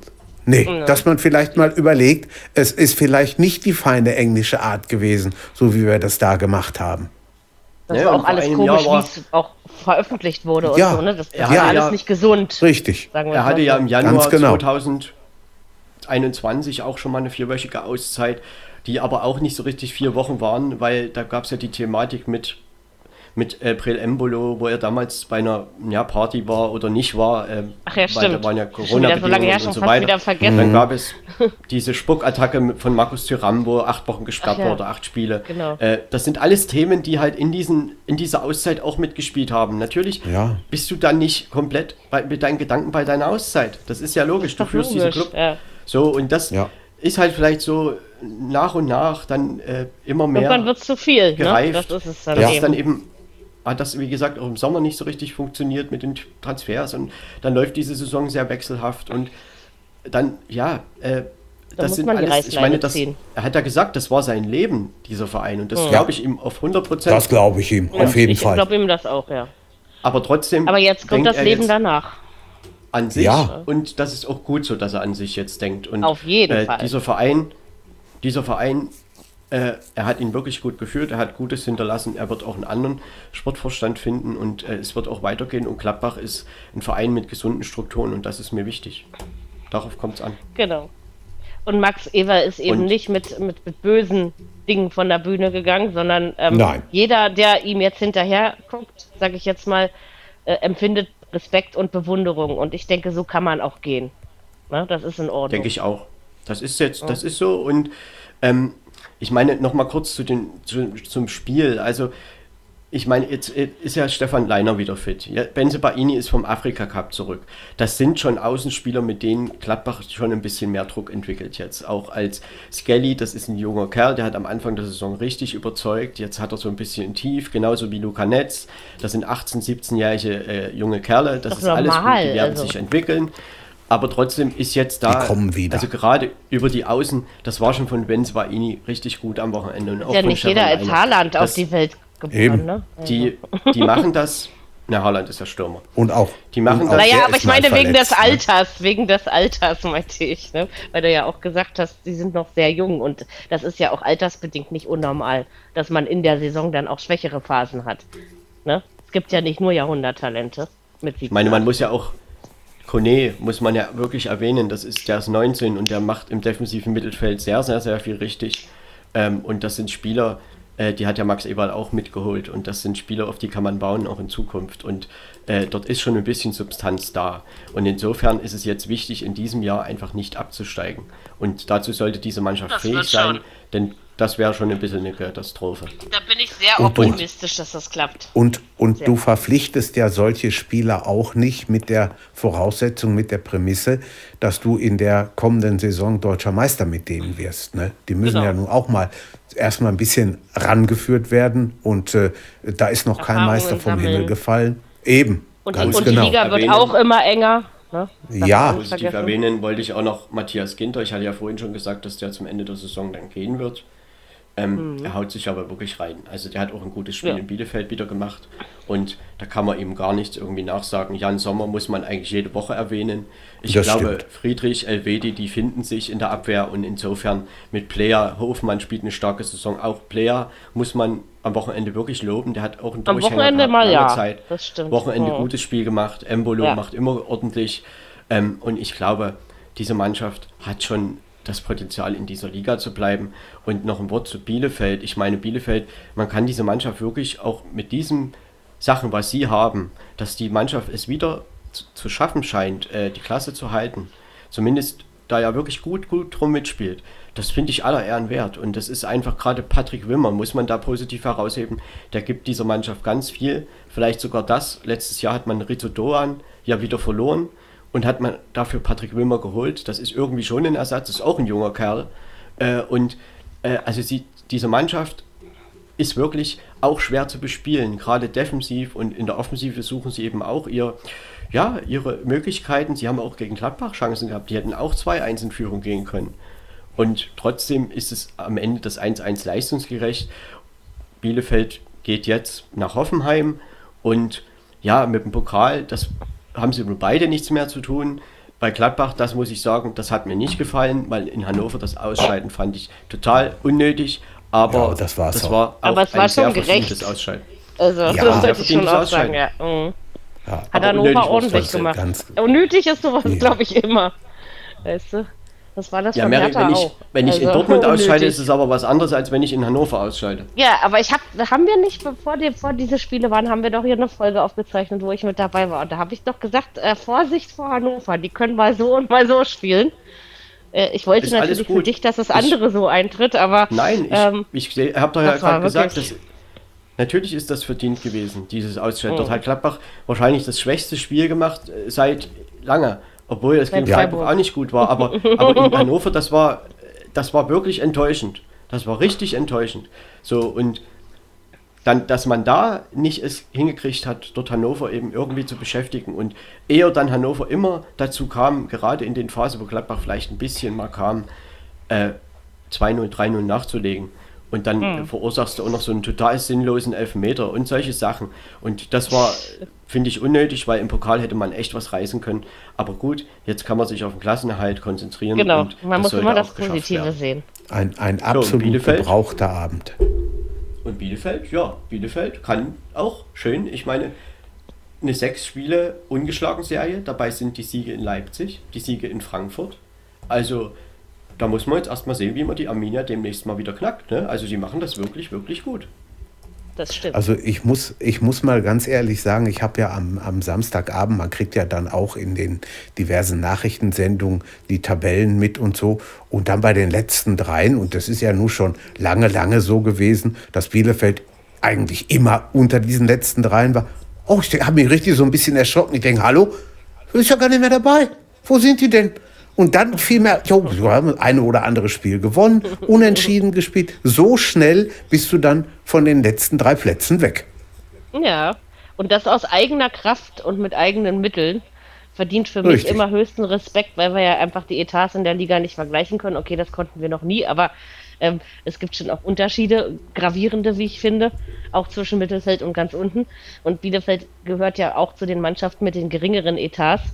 Und äh, was sie da äh, leisten mit ihren Möglichkeiten, wenn jetzt das Tore schießen noch ein bisschen besser klappt, äh, dann sind die nächstes Jahr in einem guten Mittelfeld zu finden. Ne? Also Ich wenn meine, es klappt. Bielefeld, Bielefeld hat ja, also die, die haben einfach auch bei den direkten Konkurrenten wirklich gepunktet. In Stuttgart gewonnen äh, und gegen Fürth, da waren es halt nur die Unentschieden, das war ja enttäuschend. Aber trotzdem hat man dann eben ja solche unerwarteten Sachen gemacht wie in Leipzig gewonnen oder in Frankfurt. Das ne? war Und ja- sind, das ist dann halt, und zum Anfang der Saison oder in der ersten Saison Drittel, sag ich mal, da hat ja Bielefeld durchaus auch Siege oder Punkte verschenkt. Ne, viel unentschieden gespielt, denn es ist mhm. insgesamt eine schwer zu bespielende Mannschaft. Bielefeld hat insgesamt in 21 Spielen nur sieben Spiele verloren. Sie haben nur 27 ja, Gegentore ne? gekriegt, ne? 21 zwar nur geschossen, aber eine Tordifferenz von minus 6, da, damit kann man was, echt was anfangen. Also in dem Auf jeden Fall. Und das könnte Niederlagen, damit kannst du auch was anfangen. Ja. Also. Zusätzlicher Punkt sein, man weiß nie. Das kann man so sagen. Ich meine, er hat kann am Ende 20. wichtig sein. Ja. Echt? Also Ganz darüber klar. wollten wir jetzt aber eigentlich nicht reden. aber es stimmt. Ich wollte es ja nur als, als Vergleich mal sagen. Ja, ja. Ich freue mich und schon, äh, wenn wir in zehn Jahren immer noch aufzeichnen und wir Hertha nicht mehr mit Bielefeld vergleichen müssen. Aber vielleicht ist das auch nur ein Traum. Wenn ich 50 ich werde, vielleicht. Äh, ich weiß auch nicht, ob mir das lieber ist, aber darüber müssen wir auch ja, nicht so. Schon sieben mehr. Aber dies, ja. genau, dieses Torverhältnis kann halt wirklich noch ein, äh, ein wichtiges äh, wichtige Sache, ein wichtiger Fakt werden das im Saisonendspurt. Und Bielefeld, ja, sie haben zehnmal unentschieden gespielt, okay. Ähm, aber jetzt gewinnen sie eben ab und zu auch mal ein Spiel. Und ich glaube, die Mannschaft ist sehr stabil. Trotzdem wissen sie auch, dass sie sicherlich nicht am 25. Spieltag gerettet sind. So ist es. Genau. Gewinnen und Stabilität. Wir müssen jetzt mal weitermachen, auch wenn das alles wichtig war. Gewinn und Stabilität sind aber zwei gute Stichworte, um in die letzte Samstagnachmittagspartie ähm, einzusteigen. Die da lautete Köln gegen den ersten SC Freiburg. Äh, also S das Köln gegen den SC Freiburg. Ja, ich habe es ja selber gerade gemerkt, dass da irgendwas nicht äh, gerade lief. Also erster FC Köln gegen SC Freiburg, wir wollen es richtig sagen. Ist 1 zu 0 ausgegangen. Ich habe zwar auch auf den Kölner Sieg getippt, war mir da auch relativ sicher. Ähm, ja, also wenn man das, da kommen wir mit dem Medienbeispiel wieder, wenn man jetzt schon wieder liest, Krise in Freiburg. Ich frage mich, wo die sowas immer herholen. Was für eine Krise. Ähm, läuft vielleicht nicht mehr so gut wie am Anfang, aber erstens sind wir das von Freiburg gewöhnt. Es aber war da einfach nicht mehr drin. Aber das, ja, ja das. aber ich, man, man wundert sich vor allen Dingen, wenn man dieser Zunft angehört, wie ich, trotzdem darüber. Vielleicht bin ich einfach keine erfolgreiche Journalistin, weil ich sowas nie schreiben würde und mich zu sowas hinreißen lassen würde, scheiß aufs Geld. Also für mich ist das so, weil ich finde halt, dass man als Medien eine, ähm, auch eine verpflichtende Aufgabe hat. Nicht der Unwahrheit wegen. Und wie gesagt, Freiburg in eine Krise zu reden, das ist äh, völlig übertrieben. Man hat äh, souverän im Pokal gegen Hoffenheim gewonnen, das haben wir schon gesagt. Ähm, die Pokalgeschichte haben wir ja schon ähm, analysiert, hat es dann mit Bochum zu tun. In diesem Spiel hat eben ein bisschen was gefehlt. Es gab ein Abseitstor, da stand aber Nico Schlotterbeck, war es, glaube ich. Ähm, so, also er stand im Abseits. Ich, ich, ich würde die Entscheidung nicht hinterfragen. Köln natürlich nicht mehr so explosiv wie zu Beginn dieser Saison, aber eben stabil. Das würde ich schon unterschreiben. Und also ich glaube, dass sie beide eine Saison spielen, die völlig im Bereich ihrer Möglichkeiten ist. Köln am Anfang sogar ein bisschen drüber. Ist in Ordnung. Und bei ja, einem 1-0 ist, ist, das nicht so einfach. Bei beiden ein bisschen drüber? Ja. Bei Freiburg würde ich das auch. nicht unbedingt so sehen. Nee, eigentlich nicht, weil sie das also in den letzten Jahren schon öfter mal gemacht haben. Ja, nee, das nicht. Nein, das habe ich natürlich nicht. Also jedenfalls nicht am Ende. Aber ähm, bei Freiburg äh, habe ich es zum Beispiel so gesehen, bei Köln, Köln sage ich ja drüber, aber bei Freiburg habe ich es schon so gesehen, dass sie, dass sie äh, in der Saison auf jeden Fall öfter mal zwischen, also auf den europäischen Plätzen sich rum äh, weil das war letztes Jahr und vor zwei Jahren auch schon so. Also das überrascht mich jetzt nicht wirklich. Meine Bei Mary, Freiburg ist immer interessant, ob die Puste ausgeht am Ende, ne? Das mit den, äh, ich sag mal, mit den Schlagzeilen und mit Krise herbeireden und so weiter, das kam halt auch ein bisschen durch die vergangenen Spiele, weil sie halt auch ein 2 zu 0 zum Beispiel gegen Bielefeld verspielt haben oder mhm, eben dann natürlich. jetzt doch mal ein paar Spiele irgendwie nicht gewonnen haben. Ne? Sie hatten zwar am letzten genau. Spieltag Stuttgart 2-0 geschlagen, aber es war halt nicht mehr ganz so konstant, wie es auch in Dortmund diese hohe Niederlage, aber wir hatten das ja vorhin schon mal erwähnt. Sie sind halt da gut rausgekommen, gewinnen in Hoffenheim, dann gewinnen sie gegen Stuttgart. Ist ja eigentlich alles wieder gut in Freiburg, ne? Und jetzt verlieren die in Köln. Also Knapp, für mich ne? haben die dort, für mich haben die dort unglücklich verloren. Also für mich war das ein unentschieden Spiel und das gibt es auch her. Und äh, der FC, ja, sie sind mittlerweile auch so, so stabil, dass sie eben so ein 1 zu 0 Sieg mal über die Zeit kriegen. Das muss man Köln mhm. schon lassen. Ähm, und ja. Köln war letztes Jahr so knapp äh, in der Relegation nur drin geblieben. Und dieses Jahr, Steffen Baumgart macht da schon sehr, sehr, sehr viel draus. Und ähm, ja, sie haben dieses Spiel jetzt eben, sie haben das eine Tor gemacht. Nach Kölner Prinzip, Flanke, Tor, Modest, fertig. Ähm, und dann wird es halt Tor, gehalten und trotzdem schön. hatte Freiburg äh, schon so Spielanteile ein bisschen mehr. Also der Ballbesitz liegt klar bei Freiburg mit 58 Prozent, Zweikampfquote bei Freiburg 53 Prozent.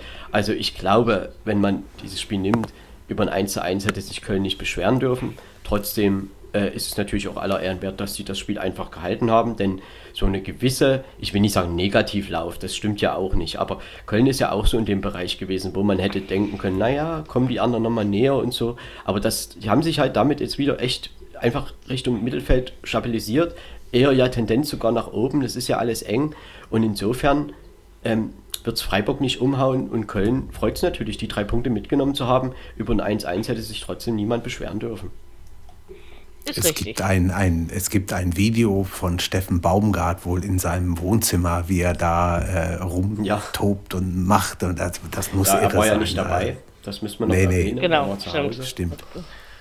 Corona. Und, also Corona-Infektion und genau. ähm, ja, hat aber wohl, ist ja dort wohl ganz schön mitgegangen trotzdem und hat die Mannschaft es geht ihm gut. Anweisungen über das Telefon und so weiter. Ja. ja. Ähm, das gibt es ja dann auch immer Spekulationen, äh, wer ja. da was macht und wer da eventuell ja, was nicht macht und so weiter. Äh, es ist auch immer, also äh, was ich auch nochmal sagen will, äh, wir dürfen uns jetzt nicht so unbedingt stehen lassen, also nur auf den Medien rumhauen, das funktioniert auch nicht. Aber es Nein, natürlich gibt nicht. halt, ne, also ich meine, es ist schon, wir wissen ja, dass, dass genau diese Sachen, wenn du halt dreimal nicht gewinnst und vorher alles gewonnen hast, ja, das sind die in der Krise. Obwohl das ja eigentlich, also. das sieht ja niemand so.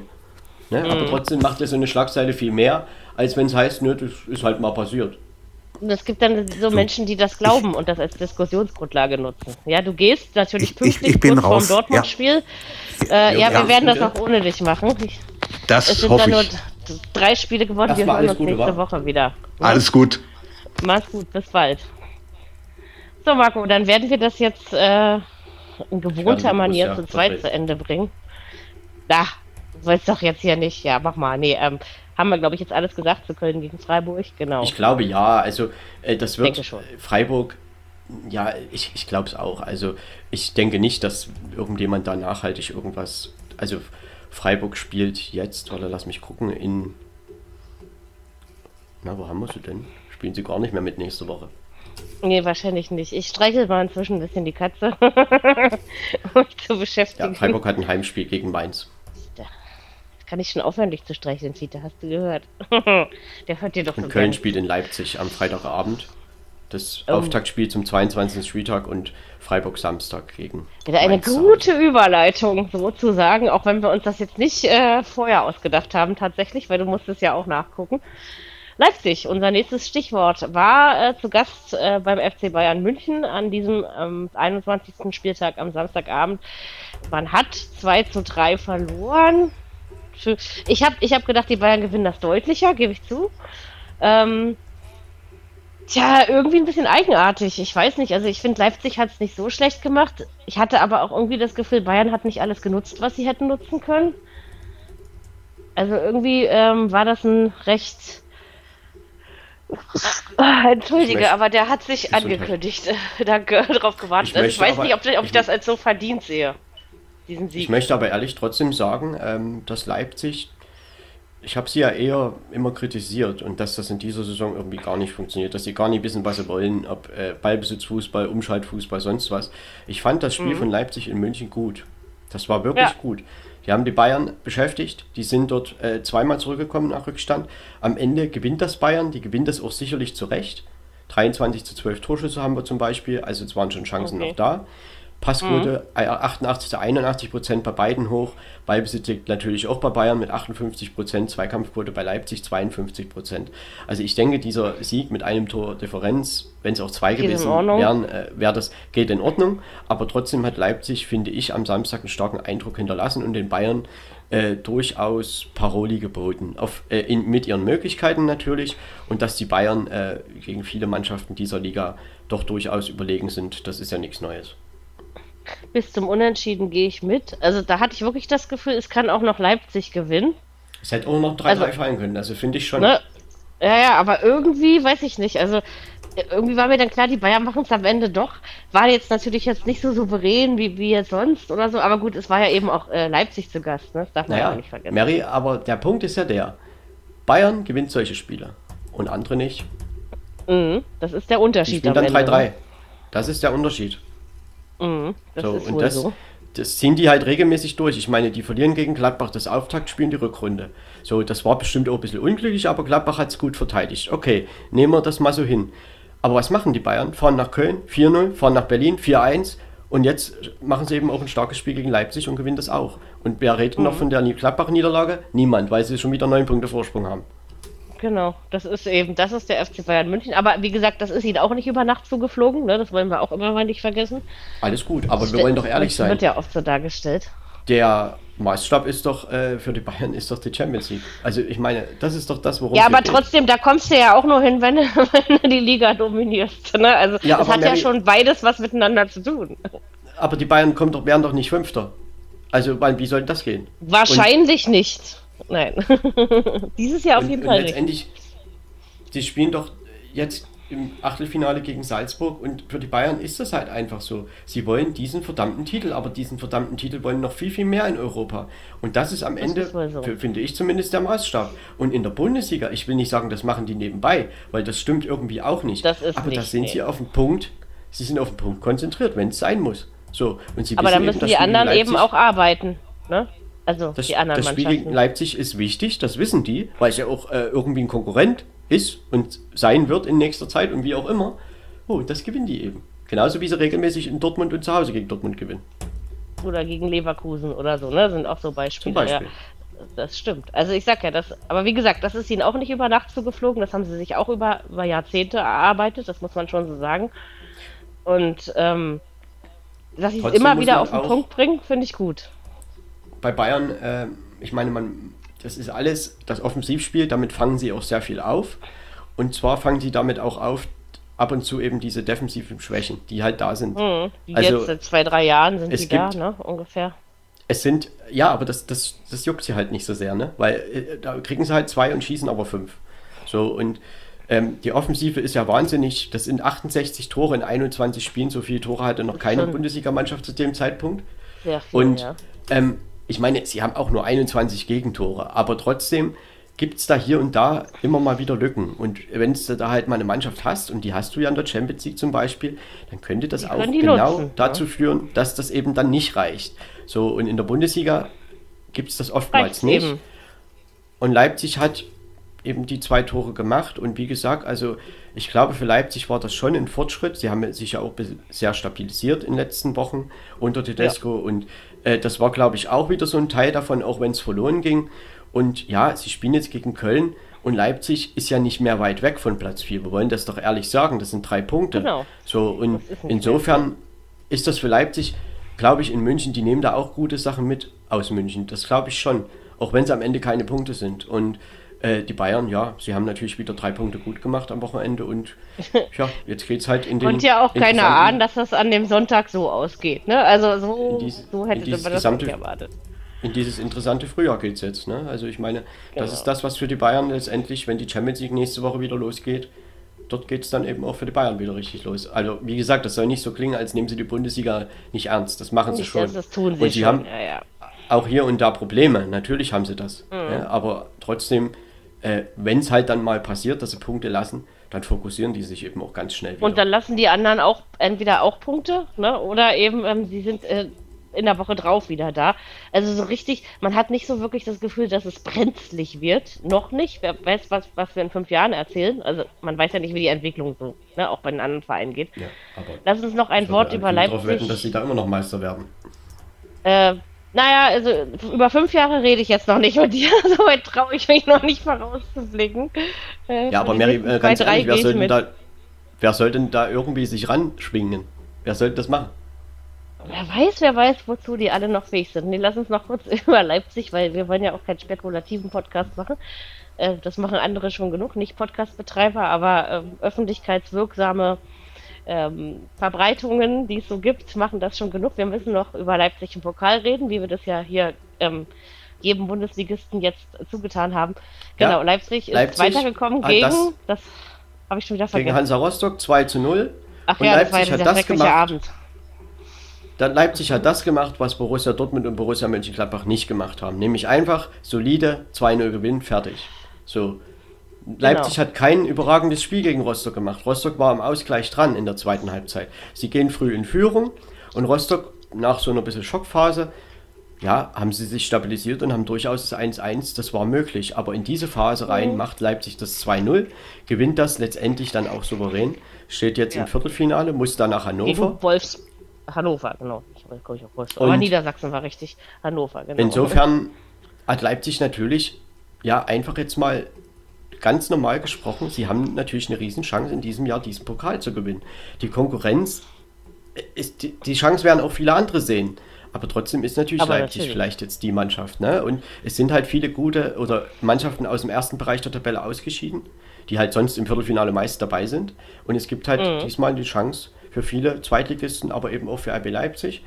Und vielleicht holt man dann doch mal den ersten Titel der Vereinsgeschichte. Was aber den Pokal, selbst wenn es jemand anders tut, also St. Pauli, oder ich sag's jetzt ja. nur als Beispiel, ja, ähm, ist das für den Pokal ähm, auch eine interessante Geschichte, weil das ist ja, glaube ich, ähm, überhaupt die Faszination Pokal ist ja nicht, dass Natürlich. die Großen am Ende den Pokal gewinnen, sondern klar, das passiert ehrlich, meistens, aber ne, das andere ich ist meine, das mit, Interessante. Mit, mit Sympathien und so weiter, also ich würde mir schon mehr wünschen, dass Freiburg zum Beispiel den Pokal holt. Aber gut, das ist genau. ja nur eine persönliche Sache. Also ich ähm, wünsche mir dann St. Pauli, ne, aber es ist, äh, ist okay. Ähm, nein, aber, aber es denke, geht ja einfach darum, dass es eben nicht immer nur die große Riege ist, die das Ding gewinnen kann. Und das ist, also das macht diesen Wettbewerb auf alle Fälle diesen Wettbewerb auf alle Fälle interessant. Und da haben wir halt dieses genau. Jahr wirklich ein paar Überraschungen und das ist auch gut so. Und jetzt spielt man halt ja. im Viertelfinale kein Bayern München, Borussia Dortmund, Borussia Mönchengladbach, Bayer Leverkusen mit. Das ist halt jetzt so. Jetzt das ist, ist das mal, ist äh, dieses Jahr ist das ja eben mal so. Aber das macht den Pokal nicht langweiliger, wie ich finde. Eher im meine, Gegenteil. Wir haben noch mhm. eine Geschichte vergessen beim ersten FC Köln. Die sind ja gegen HSV mit 0 zu 1, äh, nicht mit 0 zu 1, nee. ähm, im Elfmeterschießen gescheitert. Elfmeterschießen, genau. Äh, und da stand es ja 1-1 äh, nach 120 Minuten. Und ähm, ja, die kuriose Geschichte dabei war ja, dass eben Florian Kainz den Ball zweimal berührt hat beim Schuss. Und das ist halt laut Statuten nicht erlaubt. Und damit wurde dieser Elfmeter als verschossen gewertet. Und das war der entscheidende Elfmeter, ja. der am Ende dieses Ausscheiden besiegelt hat. Wahrscheinlich hat er das nicht mal mit Absicht gemacht, ne? Dass er den zweimal, das ist vielleicht Nein, ich glaube, passiert der, oder so. Der ne? ist ausgerutscht. Mhm. So, und der Punkt ist ja, aber der, was man dazu, dazu sagen kann. Mary, wir gucken schon ewig drei Tage Fußball. Aber es gibt immer ja. wieder neue Geschichten. Also es gab immer wieder Kuriositäten, ne, die, die vorher noch nicht passiert sind. Da hast du allerdings recht. Ja, und trotzdem möchte ich aber dazu sagen, dass der HSV sich diesen, dieses Weiterkommen verdient hat in Köln. Also sie, Köln hatte auch seine Chancen, aber der HSV war insgesamt, glaube ich, die etwas naja, so strukturiertere Mannschaft an diesem Abend. Und äh, ich sag mal, Steffen Baumgart hat da auch ein bisschen durchgewechselt, äh, einige Spieler mhm. eben draußen gelassen. Das kann man auch sicherlich tun. Wurde ihm im Nachhinein so ein bisschen auch negativ ausgelegt, durchaus. Ähm, am Ende ist man immer schlauer, ne? das ist schon klar. Aber ähm, trotzdem, ähm, es ist halt so, im Pokal muss es halt einen Gewinner auch geben. Ne? Und Elfmeterschießen Gegen wen ist halt steht der HSV im Viertelfinale? Zu Hause, ja. zu Hause im Zweitligaduell gegen Karlsruhe. Ach ja, naja. Ja, das ist auch kein uninteressantes Spiel. Ja. Ähm, ich meine, um das nochmal kurz zusammenzufassen, wir haben Union gegen St. Pauli, Hamburg gegen Karlsruhe, Hannover gegen Leipzig und Bochum gegen Freiburg. Genau. Also eigentlich interessante Duelle, die dabei rausgekommen sind. Ich glaube auch. Und es haben eben wirklich dieses Jahr, ähm, also Leipzig hat das Ding noch länger, längst nicht gewonnen. Ne? Und ähm, Klar, wenn sie es machen, wäre es sicherlich nicht unverdient, aber ich denke eben Meine... auch gerade so, so groß wie dieses Jahr oder wie diese Saison war die Chance selten für die kleineren. Das ist schon. Sicher, so. na klar, das haben wir ja schon festgestellt. Und ähm, auch für Köln, sie haben sich schon geärgert über das Ausscheiden, weil für Köln gilt ja das gleiche wie für alle anderen auch. Die Chance, nach Berlin zu kommen, war nicht so gering. Aber sie werden damit leben können. Und vor allen Dingen spielen sie eine Saison in der Bundesliga, die deutlich über dem Radar ist, wenn man einfach, wenn man die ähm, Maßstäbe von vor der Saison anlegt, ist Köln mehr als was man erwarten konnte, zumindest meiner Meinung nach. Ja, dass es so stabil ich ist, bin da auch nicht alleine. hätte man sicherlich nicht so richtig gedacht, aber erwartet, man muss halt ne? schon sagen, ähm, Steffen Baumgart mit seiner Art kommt da an und äh, Modest trifft auch wieder, was man ja durchaus nicht unbedingt so als gesetzt sehen konnte. Ähm, er hat 14 Saisontore, also das ist schon eine wichtige Komponente. Nicht so schlecht. Wie, wie viel hat Robert und, jetzt eigentlich? Du weißt das doch bestimmt auch aus dem Kopf. Doch schon, ja. Ja gut, ob, naja, die 40 ist wieder drin. Also ausschließen können wir es natürlich nicht. Letztes Jahr um den Zeitpunkt hatte er 25. Okay, aber also es hat quasi was ähnlich, wenn man es mal so Alles gut, es ist alles so gut wie gleich, ja. Dass er das nee, überhaupt nochmal macht, ist schon ein Wunder. Aber gut. Also ich denke, Köln-Fans, äh, also das hat man auch gehört, also ich habe es schon so wahrgenommen, die haben sich schon geärgert, dass dieses Pokal ausgekommen ist. Aber trotzdem ja, aber muss man an dem Abend und weitermachen. Ne? das neutral auch äh, betrachten und sagen, der HSV, für die ist es ja genauso toll im Viertelfinale. Und ich sag Gerade, mal so, gegen ja. KSC zu Hause da, da ist Hamburg jetzt sicherlich nicht, nicht Außenseiter, ne? Das würde ich auch so sehen. Kann natürlich, wir wissen, dass Hamburg sich auch manchmal, äh, gerade in den Fällen, wo man es nicht erwartet, gruselig anstellt. Genauso wenig, wie ich erwartet hätte, dass die Darmstadt so. Ähm, ja, also dass aber Mary, so manchmal, ausgeht, ne? Ähm. ich meine, das sind doch aber Spiele, die kann man nicht erklären. Ich meine, Hansa Rostock führt nach 18 Minuten 4-0 in Dresden. Darmstadt liegt 3-0 zurück gegen Hamburg nach 15 Minuten. Das kann doch, das, ich meine, ein Dreierpack 7,45 durch Glatze. Sowas, das gab es halt noch nicht. So, und mhm. das sind halt Sachen, jede Chance genutzt. Ich sag mal so, der HSV bringt sich wieder super in Stellung, denn man muss ja einfach mal sagen, diese zweite Liga, das ist ja Wahnsinn. Zwei Punkte zwischen da kann man, 1 und da, 6. Da kann man noch nicht ähm, sagen, wer da wie am Ende oben steht. Also ich sage es Definitiv nicht.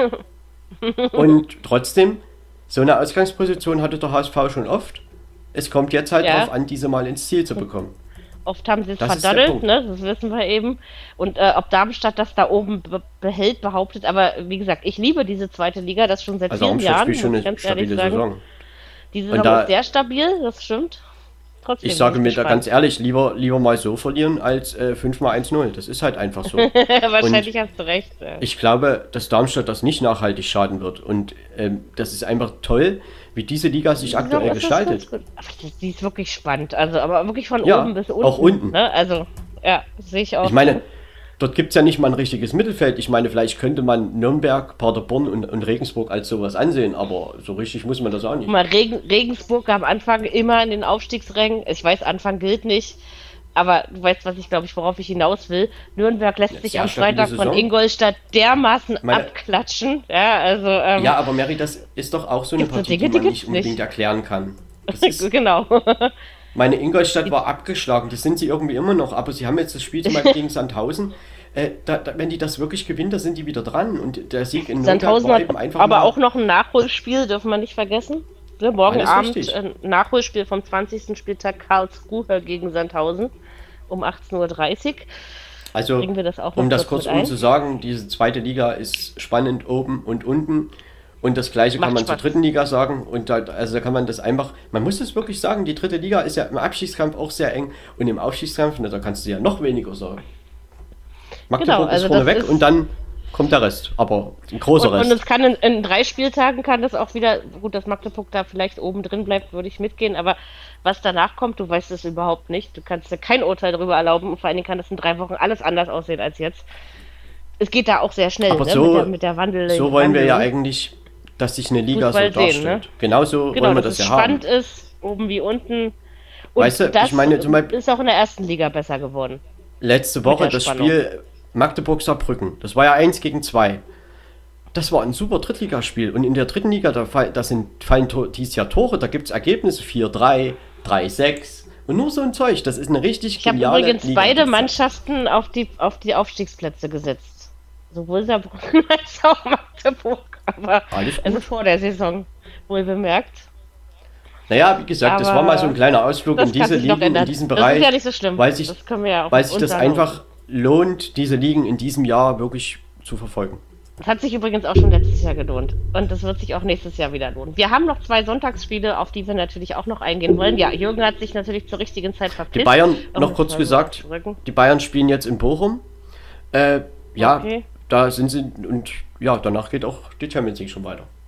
Dann geht es mit Salzburg weiter, genau. Machbare genau. Also ich weiß jetzt nicht genau, in welcher. Woche sie spielen von den vier Wochen äh, Achtelfinale oder zwei Wochen Hinspiel. Ja, genau. Aber ja. die, äh, die Salzburg-Spiele kommen halt jetzt. In diesem und, Monat ja. auf jeden Fall. So, so, ja, das Hinspiel, das Rückspiel ist im März. Genau. Aber in diesem und, Monat ja, geht's los. Vorher geht's halt nach Bochum. Genau.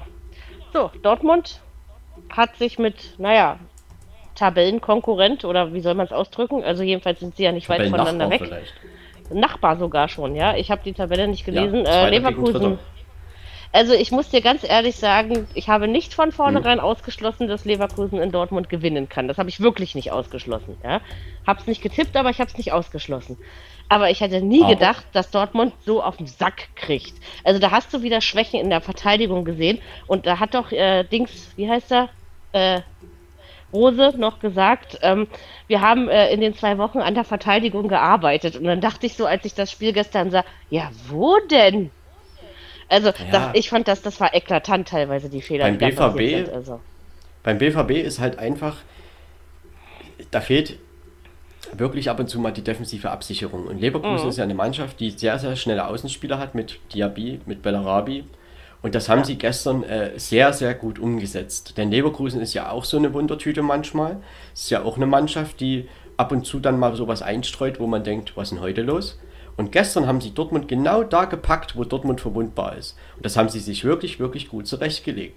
Und haben eben dann auch konsequent ihre Chancen genutzt. Und äh, ich meine, das 1-0 war ein Eigentor, aber das erzwingt man ja auch. So, und dann mhm. Ähm, das 3-1 war ein wunderschöner Freistoß von Andrich. Also der ist da auch gut angekommen als Stabilisator im Mittelfeld. Ne? Die Offensiven brauchen ja auch immer eine Absicherung. Das ist ja einfach so. Ähm, Schick spielt auch die Saison seines Lebens, würde ich sagen. Ne? Also, hat 18 Saisontore, gestern zwar nicht getroffen, Lebens. aber er war trotzdem daran beteiligt. Also er hat ja genau. viele Spieler, er hat ja viele Spieler weggeblockt. Ne? Das muss man ja immer wieder sagen. Hat er auch gut gemacht. Dadurch, ja. dadurch sind ja dann die, ja, die Außenspieler von Leverkusen frei gewesen, so, also konnten dann halt mhm. kombinieren. Mhm. Und also Schick hat ja Spieler genau. gebunden und das ist ja sehr, sehr wichtig. Macht er sehr gut in dieser Saison. Und er bleibt gesund, hat Leverkusen, was, das Wichtigste ist bei ihm. Hat Leverkusen Dortmund äh, gestern mal so richtig stark gepackt, wo man sie packen kann. Und äh, ganz ehrlich, diese Entwicklung, man hat ja die ersten drei Rückrundenspiele gewonnen. Und in St. Pauli war gut dieser Negativpunkt. Das war auch ein schlechtes Spiel vom BVB, dieses Pokal genau, aus. Im Pokal. Ja. Ähm, das war auch nicht unverdient. Also ich meine, klar hätte man noch einen Ausgleich machen können, aber St. Pauli hat wirklich gekämpft und hat sich das Viertelfinale ja. auch wirklich verdient. Ähm, das stimmt. Und danach, das Spiel in Hoffenheim war ja, wie wir heute schon mal erwähnt haben, ein superglücklicher Sieg. Also wie der BVB dort gewonnen hat, ja, keine Ahnung. Ähm, und dass jetzt mal wieder sowas kommt, wenn sie genau das nicht verändern, das war mir klar. Und das ist eben jetzt, Leverkusen ist eine Mannschaft, die das nutzen kann. Und sie haben es genutzt und da geht es eben auch mal 2 zu 5 aus. Dass Dortmund offensiv mhm. Fußball spielen kann, das wissen wir. Dass, dass sie immer was kreieren können, ja, na klar. Leverkusen ist auch ab und zu mal anfällig. Na klar, war ein munteres Spielchen. Sieben Tore. Im Hinspiel ging es 4-3 aus für den BVB, diesmal 5-2. Auch schon mal sieben Tore. ja. ja. genau. Das war, waren immer in den letzten, letzten Spielen immer nur fünf Tore im Schnitt in dem Spiel. Und diesmal waren es sogar noch ein paar mehr. So, ich meine, Torschüsse haben wir 14 zu 10 pro BVB.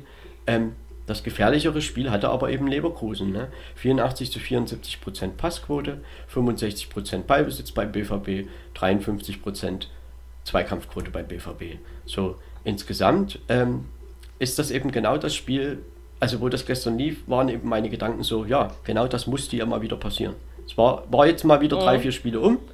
Ich meine, gegen Freiburg, Freiburg vor Wochen hat Dortmund ein wirklich, wirklich gutes Heimspiel gemacht. Und Freiburg Aber sei ehrlich, hast du es getippt? Hast, hast du auf den Leverkusen-Sieg getippt? Nein, ich, ich bin vom okay. Dortmund-Sieg ausgegangen. Okay. Weil ich hm, dachte, dass hm. sie sich äh, jetzt in der Pause schon mal was überlegt haben. Mhm. Ähm, und Leverkusen ist trotzdem ja auch eine Mannschaft, die, wenn sie äh, mal so drei Spiele gewonnen haben, mal wieder was einstreuen.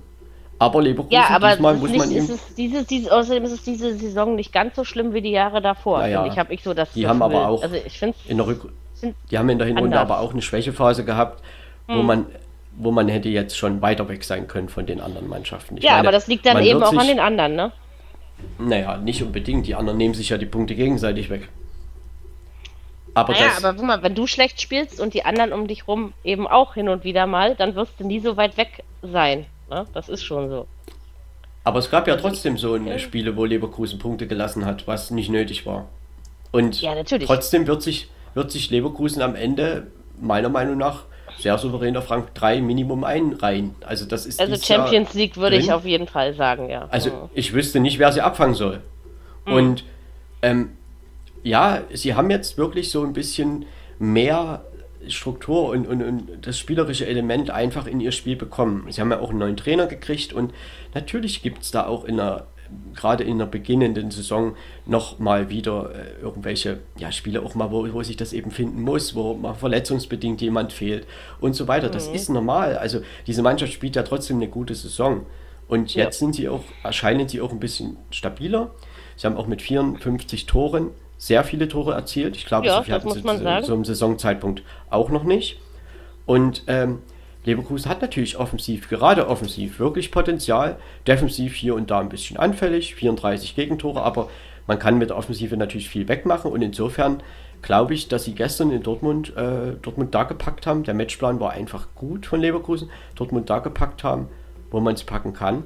Ja, und Borussia Dortmund sie haben, haben ein bisschen ratlos gewirkt nach dem Spiel. Also in den Interviews und überhaupt. Also ähm, klar, das wird sie nicht umhauen. Jetzt geht es nach Berlin zur Union. Ähm, ich habe ja vorhin gucken, schon mal gesagt, geht, ne? natürlich ist das nicht so leicht. Das wird auch jeder Richtung Wochenende erzählen.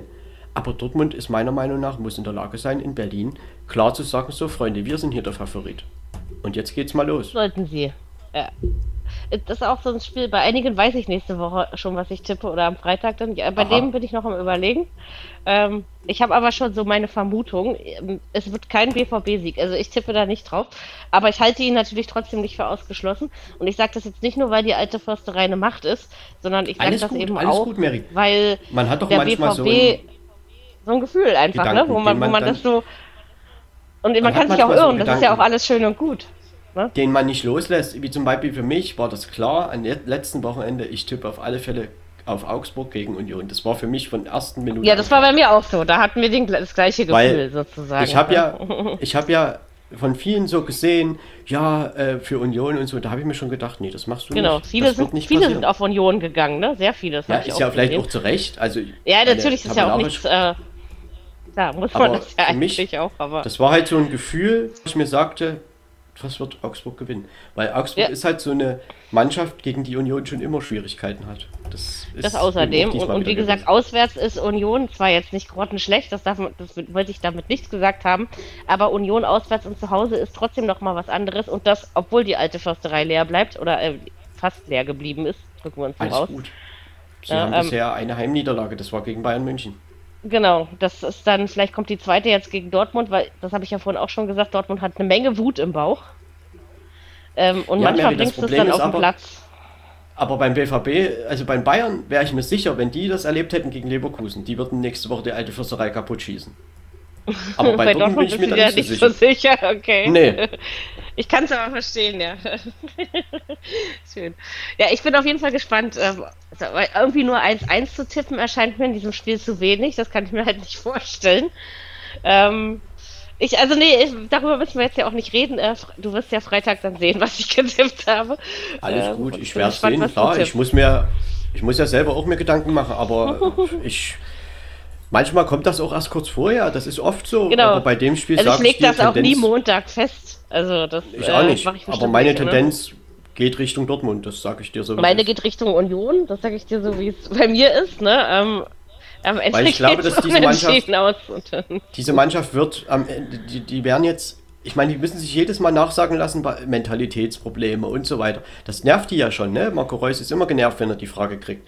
Ich mhm. könnte mir doch vorstellen, dass die irgendwann auch mal denken, nee, das müssen wir uns doch nicht schon wieder nachsagen lassen. Also ich kann mir, aber natürlich kann es sein, dass die in Berlin verlieren. Das ist doch nicht. Dann war aber Berlin in dieser Rückrunde ähm, kein gutes Pflaster für den BVB, wenn sie dort auch noch verlieren, oder? dann, dann, ist man da ja, nicht aber gerne zum Beispiel hingereist. Diese Niederlage in Berlin bei der Hertha, die kann niemand erklären, wie Dortmund da Hertha so reinkommen lassen kann. Das ist doch, das ist unnormal. Ja. Das darf nicht passieren.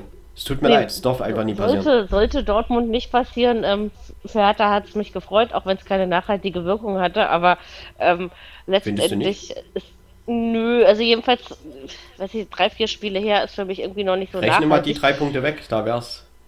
Ja, dann sind wir da unten da bei Stuttgart so, ne? Ähm, ja, da hast du natürlich, in dem Punkt hast du recht.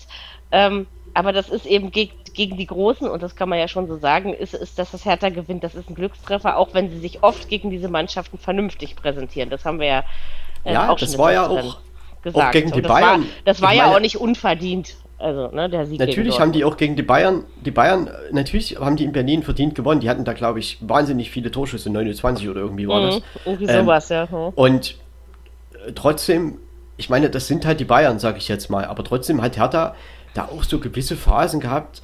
Da war dann die Intensität der Bayern auch nicht mehr so hoch. Aber da hat halt Hertha dann am Anfang haben sie sich halt so ein bisschen ja, ehrfürchtig dahingestellt. Da stand es halt dann irgendwann 0-2. Ja, da gewinnst du gegen Bayern selten. Äh, und ja, gut, aber es war jetzt kein Grottenkick, sage ich jetzt mal so. Ja, die, und diese Grottenkicks, so. diese die Grottenkicks hat der Hertha dieses Jahr durchaus schon hingekriegt. Genau. Ne? Das muss und man ja finde. Halt, also mich, mich, als Fan würde es mehr beglücken, sage ich dir jetzt mal, ja. Äh, wir schießen Fürth oder Bielefeld in die Nacht oder Bochum oder Köln. Also, ja, na gut, ja, Köln, Fragezeichen, aber. Ich das schon. Als wenn wir super Spiele gegen Bayern also, oder Dortmund machen. Ich so möchte jetzt ganz klar ne? sagen, das Spiel in Fürth, das sehe ich für die Hertha noch nicht als gewonnen an, aber das würde ich zum Beispiel als sehr, sehr wichtig ansehen. Weil wenn die das nicht gewinnen, da bin ich gespannt, wo die Reise Das hingeht. Potenzial ist da.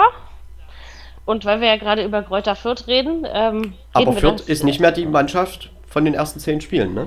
Trotzdem wird es, das äh, wird es jetzt mit zwölf Punkten Rückstand auf den Relegationsplatz ja beinahe unmöglich, so ehrlich müssen wir auch sein. Man hat ja, gestern ja ähm, in Wolfsburg gastiert. Noch also ganz kurz. Auch, ja, Leverkusen spielt zu Hause, Samstagabendspiel, Topspiel gegen VfB Stuttgart nächste Woche. Mhm. Ja, Papier sagt Leverkusen, aber ansonsten weiß man trotzdem immer nie, was bei solchen aber Mary, Spielen äh, am Ende dabei rauskommt. Jetzt mal noch, eine, noch mal eine ganz kurze Frage. Ähm, weil wir das gerade angesprochen haben, mit, dem, mit der Mentalität, mit dem Mentalitätsthema, was in Dortmund da immer so angesprochen wird. Siehst du das auch so, dass diese Mannschaft ein Mentalitätsproblem hat oder äh, ist das zu überbewertet? Also erstens sehe ich eher, dass diese Mannschaft Probleme in der Abwehr hat. Also das, das würde ich eher höher äh, bewertet sehen. Und was die Mentalität angeht, also ich würde das, also ich finde es ein bisschen überbewertet. Ich habe nur manchmal das Gefühl, ach, wie soll ich das jetzt ausdrücken, ähm, dass man sich manche Aufgaben zu leicht vorstellt, zu leicht nimmt, die Gegner nicht ernst genug nimmt. Ich will jetzt niemandem was unterstellen, aber also ja, ich, ja, ich sag's jetzt mal mit meinen Worten, dass man vielleicht zu arrogant an die Sache rangeht. Obwohl man das gegen Leverkusen jetzt nicht unbedingt machen sollte, ne? Das nee, natürlich. Und ich kann mir auch nicht vorstellen, dass sie es das getan haben. Weißt du, was ich meine? Also, das hm. ist eben so. Ja, ist aber richtig. ich habe manchmal, also in, in dem Punkt habe ich mental, ähm, würde ich sagen, das Problem sehe ich, dass man, ähm, ja, wir haben jetzt drei, vier, fünf Spiele äh, super gespielt, na, da schlagen wir auch den. Also, dass, dass man das äh, ja, kann man nicht richtig vielleicht sogar bewertet. Dran. So meine ich das. Und ne? ich meine, man kommt ja auch zurück zum 1-1, aber ist, man hat es kaum sich überlegt, dass es 1-1 steht, steht es halt schon wieder 2-1. So, ja, das sind halt so wenn es höher auf, ausgegangen wäre, wäre es auch nicht so dramatisch. Also, also äh, nicht dramatisch schon, aber ich meine nicht so äh, verwunderlich gewesen. Warte mal, irgendjemand hat gestern geschrieben auf Twitter, ähm, Dortmund sei so langsam in den Spiel, wie er selbst immer ist, äh, wenn er an der Kasse steht, äh, äh, wenn die Kassiererin äh, schiebt und, und er in die Tasche packen muss. Also, ne? Also quasi so, damit hat er das verglichen ja. irgendwie dass das, also, dass Dortmund ja. einfach auch wirklich äh, hab, nicht umschaltstark und so war gestern. Ne? Also wirklich ich habe auch vermutet, muss ich, muss ich ehrlich sagen, ich habe vermutet zur Halbzeit, da stand es 3-1. Ich dachte wirklich, mhm. die kommen jetzt raus und spielen jetzt erstmal für 20 Minuten Powerplay. Habe ich wirklich gedacht, weil ein 3-1 kann man als nicht. Borussia Dortmund aufholen. Doch. Ich habe gedacht, Leverkusen hält das fest. Also so war zumindest mein Eindruck. Halt ja. immer wieder in genau diese Phasen, wo man so dieses Gefühl hatte, jetzt vielleicht nochmal machen die es 4-1, machen sie auch es 5-1. So, und, und, und, in der ersten Halbzeit, habe ich ja gerade erzählt, steht es 1-1 und sie machen halt genau in die Phase, wo Dortmund sich mit dem 1-1 anfreunden wollte, machen sie es 2-1. Und legen eben das 3-1 sogar noch nach. Und das ist Leverkusen halt auch manchmal nicht gelungen, dass sie eben dann sich auch auf so einer 2-1-Führung ausgeruht haben und am Ende 3-2 verloren. Das haben die auch schon oft erlebt manchmal brauchst du dann genau den richtigen Gegner. Also vielleicht ist es, das, also wir können das ja für dich beide nicht beurteilen, aber ich habe manchmal so das Gefühl, wenn man sich so die Fußballgeschichte anguckt, dass es vielleicht manchmal gegen diese vermeintlich härteren, schwereren Gegner leichter ist, weil man ja eigentlich eh nichts ja. zu verlieren hat. Also so, ne? Also ich sag vielleicht ehrlich, ist das. Ich spiele mit, ich habe das schon ein paar Mal gesagt, mit Gladbach auf der Bielefelder Alm, das ist für mich nicht klar, dass man dort unbedingt drei Punkte mitnehmen muss. Dann nehme ich doch lieber mal zu Hause keine Ahnung, wen ich jetzt nennen soll, Köln 4-2 auseinander. Mhm. Also Ja, ich will das ich nicht sagen, dass das passiert. Fürth nächste Woche schlagen, als dass ich Dortmund geschlagen habe, auch wenn ich mich als Hertha-Fan natürlich über den Sieg gegen den, den BVB freue. Aber trotzdem müssen wir ja trotzdem sagen, dass Hertha in Fürth, sie sind halt der Favorit. Sie müssen dieses Spiel versuchen Mit dieser Rolle gewinnen. kommen sie Das- aber nicht klar, die ganze Saison schon nicht. Also das ist leider so, das muss man Aber eben wir sehen. diskutieren darüber jede Woche. Ich sag dir immer wieder, Hertha mit diesem Potenzial hat mehr Potenzial als Fürth und mehr als Bielefeld und Bochum auch. Ich hoffe trotzdem, dass man da irgendwann mal nachdenkt In in. Berlin, also ich meine richtig nachdenkt, dass da mal was passiert, weil wie gesagt, wir haben auch mal Champions League gespielt, das ist lange her, aber was Ja, will Hertha ja bis egal. 2030 gegen den Abstieg spielen? Also ich, ich frage Also mich die das Champions League im Jahr ernsthaft. 2000, die interessiert heute wirklich nicht mehr. Nein, aber Und- ich frage mich halt trotzdem, und wir waren auch zwischendurch mal in Europa League, aber ich meine, ich, mein, ich frage mich, was, was ist denn das? Ist das äh, die, die Ambition für Hertha? Wir spielen jetzt einfach 20 Jahre Bundesliga gegen den Abstieg. Ist das das Ziel? Kannst du mir doch Aber nicht ich erzählen. finde, dass sie gerade jetzt äh, mit diesen Neuverpflichtungen im Winter, dass man schon ein bisschen versucht, die Mannschaft jetzt wieder auf einen anderen Weg zu kriegen. Also dass Freddy das geht Bobic natürlich nicht von heute auf morgen, das ist Natürlich klar, ne? nicht. Das darf man auch nicht vergessen. Aber deshalb muss man ja dafür Ein, sorgen, dass man, sportlich, dass man sportlich keine Sorgen hat. Darum geht es. man muss halt wirklich gucken, wie weit es mit diesem Trainer geht. Es gibt keinen Korkut-Effekt. Das ist äh, einfach, es hat er einfach noch bei noch keinem Verein bewiesen. Ich sage Trotzdem dir immer noch, dass er nicht zu diesem Team passt. Am Wochenende haben sie Also- aber eine, die erste Halbzeit war wahrscheinlich die beste. unter Ja, aber eine Halbzeit reicht nicht, um Haben. Ja, ich souverän. wollte es ja nur ähm, gesagt haben. Also es ist ja nicht so, dass sich dort gar nichts entwickelt. Das würde auch, das würde einfach dem nicht gerecht werden. nein, das sehe ich auch so, aber wie gesagt, deswegen, ähm, was Hertha schon seit, seit seitdem man sich letzt, die letzten zwei Jahre mit, wir wollen um Europa spielen, wo man sich den Mund verbrannt hat. Ja, aber das ist ja Quatsch, das sagt ja ähm, niemand hat, mehr. Macht, macht man, jetzt sagt es keiner mehr, jetzt hat man nämlich gar keine Ambition mehr. Also jedenfalls nicht nach außen hin, so, so erscheint es mir und ich bin nicht der Einzige, also ich höre zwei Hertha-Podcasts sehr intensiv, auch von Fans, die sehr nah dran sind am, am Verein. Ähm, der eine arbeitet zum Beispiel in der Pressestelle von Hertha und so, also da, ne, die wissen dann vielleicht noch so drei Dinge mehr, die, die du und ich nicht wissen. Und ähm, also ich stehe da tatsächlich mit meiner aber Meinung nicht alleine, man ver- versteht das Ziel darum, nicht. man, man hat doch einen Eindruck. So, darum geht's doch. Und um mehr reden wir doch hier gar nicht. Gut ist der Eindruck aber nicht. Und äh, vor allen Dingen ist er alles andere als Aber- stabil. Das, was ich dir immer versuche zu sagen, ist doch das, dass Hertha einfach dafür sorgen muss, eine sorgenfreie Rückrunde zu erleben. Darum geht's doch jetzt. Sich nicht mit, am 31. Spieltag noch mit Platz 17 zu beschäftigen. Hoffen Und dafür wir, dass können es sie doch sorgen. geht. Und, und da, dafür ist doch äh, das Potenzial auf alle Fälle da. Darum streite ich mich auch nicht mit dir. Das sehe ich ja genauso. Es wird halt nur selten ausgeschöpft. Aber gut, sei es drum. Reden wir über Genauso den zukünftigen. Gegner. Ist auch da. Und über den zukünftigen Gegner von Hertha, ähm, das ist Fürth. Und die waren gestern in Wolfsburg. Bei Wolfsburg habe ich auch überhaupt nicht äh, ähm, das Gefühl, dass sie absteigen werden. Ich glaube, ähm, dass man, man hat ja, ich glaube, wenn man, ja, aber wenn man diese nicht. Trans, die Transfergeschichte jetzt sieht, ja, die jetzt äh, quasi zum Ende des Transfersmarktes war, hat Wolfsburg wohl ja äh, mal äh, wie bekloppt zugeschlagen, um das mal zu, ähm, so auszudrücken. Ähm, man hat mit, mit Max Kruse, ob das jetzt äh, sonst was bringt, ja, egal, aber man hat zumindest auf sich aufmerksam gemacht, man spricht wieder über Wolfsburg. Kofeld hat ein Gewitter angekündigt, schon vor der Pause, ja, also ein positives meine ich. Ähm, gestern hatte man aber in Anführungszeichen nur Fürth zu Gast. Ich sage das wirklich in Anführungszeichen, weil Kräuter Fürth hat sich verändert. Man hat das Ding, genau, das wollte ich nämlich vorhin sagen, Marco. Ich habe 3-0 getippt, ja, bei dem Spiel. Da war ich mir auch völlig sicher, dass Wolfsburg das mit drei Toren Unterschied gewinnt. Und dann stand es 1-1 und ich dachte so, oh Scheiße. Das saß ich wirklich so da und dann stand es am Ende aber doch noch 4-1. Nee, aber verdienter Sieg war es auf jeden Fall. Ähm, es, es wird für Fürth nicht mehr reichen. Sie haben mit dem Kämpfen und mit dem Mitmachen ein bisschen zu spät angefangen. Ist meine Ansicht. Aber das führt äh, nicht mehr unbedingt um den Klassenerhalt spielt, das wissen sie selber. So, und es geht halt auch. darum, jetzt einfach Sachen zu entwickeln, auch für die zweite Liga. Und ich glaube, das führt da aus diesen Spielen, die noch folgen und die jetzt auch gewesen sind in den vergangenen, sag ich mal, sechs, sieben Spiele, nehme ich jetzt einfach mal, schon wirklich ein bisschen was entwickelt hat. Und diese Mannschaft Das hat sich ich auch. stabilisiert. Die haben sich Äh, verändert. Und dieses ja. Spiel gestern, dieser Sieg, war auf alle Fälle viel zu deutlich. Also, Das, das, war ja am Verdient Ende. war er aber trotzdem. Es war ein Torwartfehler, das eine. Das war, Ja. äh, zwei Schüsse waren, oder ja, die anderen drei Tore waren eigentlich abgefälschte Schüsse. So, also Das muss Wolfsburg muss dort niemals vier Tore schießen. Trotzdem haben nee. sie es natürlich verdient gewonnen. Und natürlich ist das eine Mannschaft, die äh, auch ballsicher ist. Ne? Ich meine, Passquote 84 Prozent. Aber das kommt ja auch auf den Gegner an. Ne? Ich meine, wenn du dir einen Ball immer Querpass, Querpass, natürlich habe ich dann 84 Prozent. So 57 Prozent Ballbesitz natürlich auch bei Wolfsburg. Zweikampfquote fast gleich, 51 zu 49 Prozent. Dass dieser Sieg auf diesem Spiel, dass da sehr viel Druck lag, ich meine, das wurde ja überall vorher berichtet und das war ja tatsächlich so. Denn Wolfsburg kam aus einer Serie, elf Spiele nicht gewonnen, sogar äh, ja aus den vergangenen acht Bundesligaspielen nur ein Punkt oder zwei waren es, glaube ich. Ähm, und auch Tore haben sie diesmal vier geschossen, in den vergangenen acht Spielen, glaube ich, nur zwei. Also insofern, äh, natürlich war das wichtig, dieses Spiel zu gewinnen.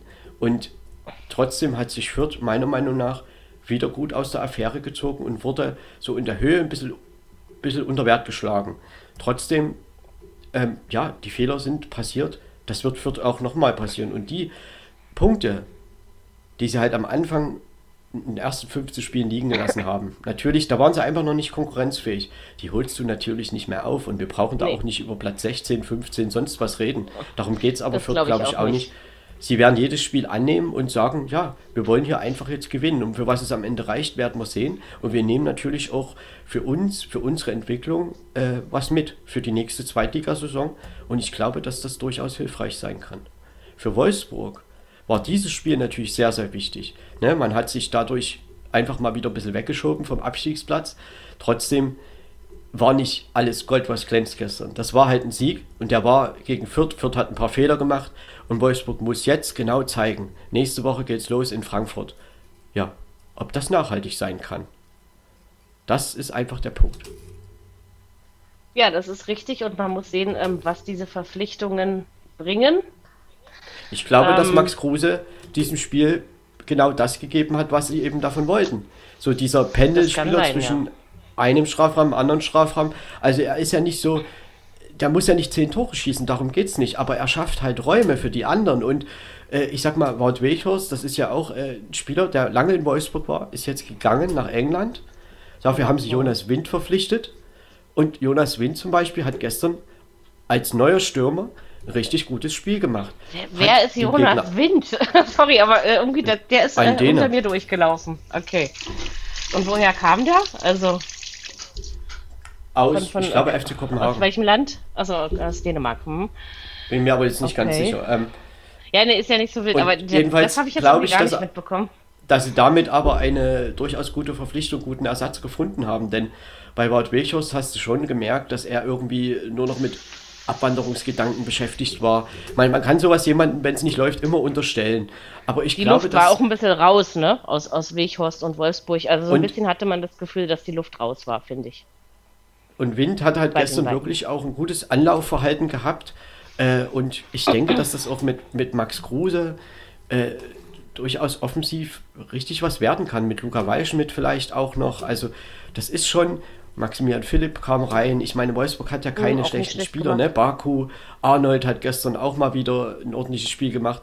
Dann Frax, äh, der Mittelfeldspieler, den sie ja vor der Saison verpflichtet haben, hat gestern seine ersten beiden Bundesliga-Tore erzielt. Das ist ein junger Belgier. Castells und insofern, ist äh, stabil im Tor, ne? wenn er spielt. Also, naja, der, war ja, der war ja nie schwach.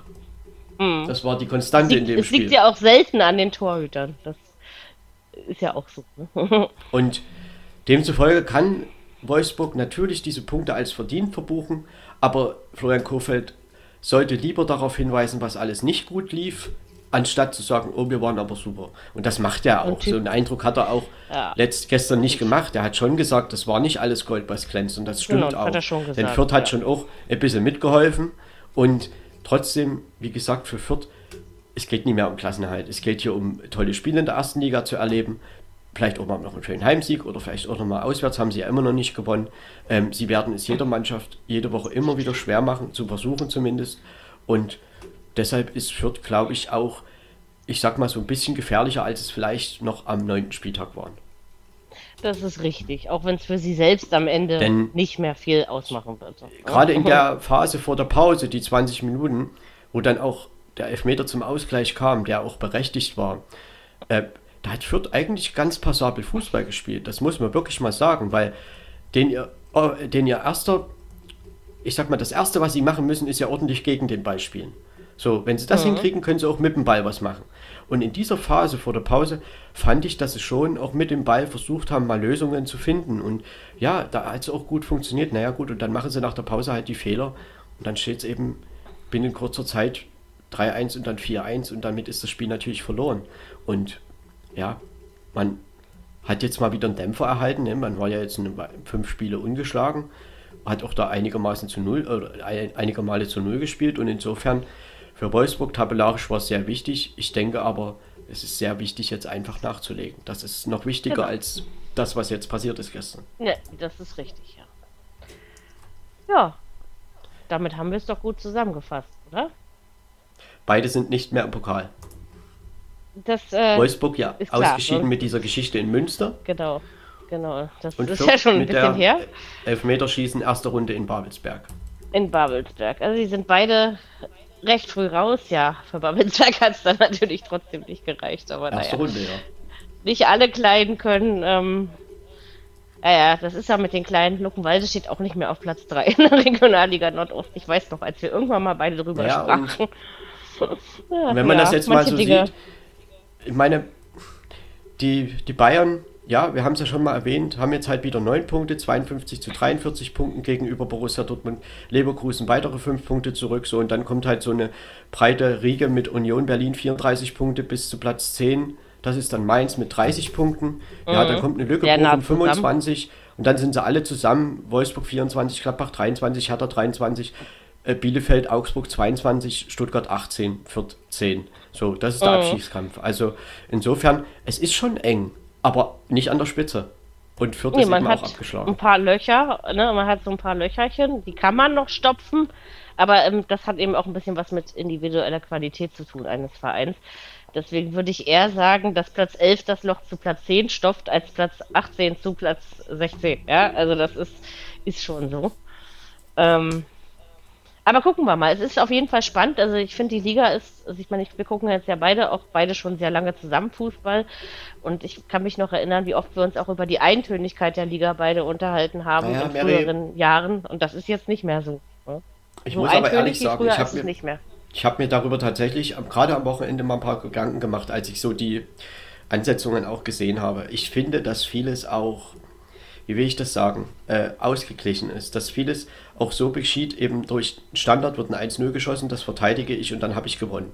Das ist halt, ich will nicht sagen, das war jetzt ein bisschen überspitzt gesagt, aber ich finde die Qualität der Liga zurzeit nicht allzu Sie hoch. ist seit, seit zehn Jahren auf einem absteigenden Ast. Also ich habe ähm, ja auch schon in anderen Fußball-Podcasts mitgewirkt, wo dieses Thema schon oft Thema war.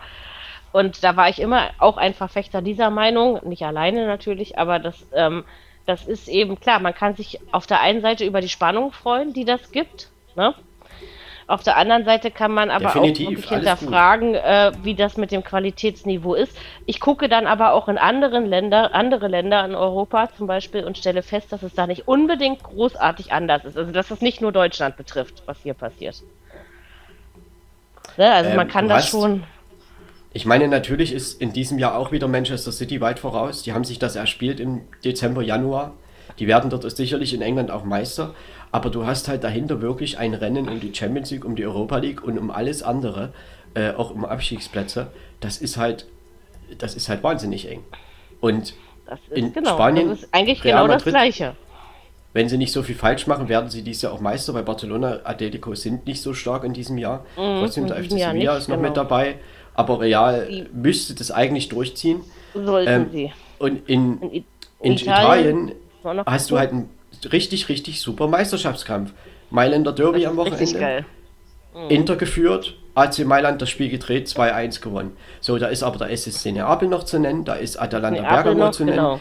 Genau, Juventus Turin ist gar nicht mal so im Meisterschaftsrennen drin, sondern da geht es eher um die Champions League. Aber in Italien hast du halt seit zwei, drei Jahren jedes Jahr eigentlich einen ordentlichen Meisterschaftskampf.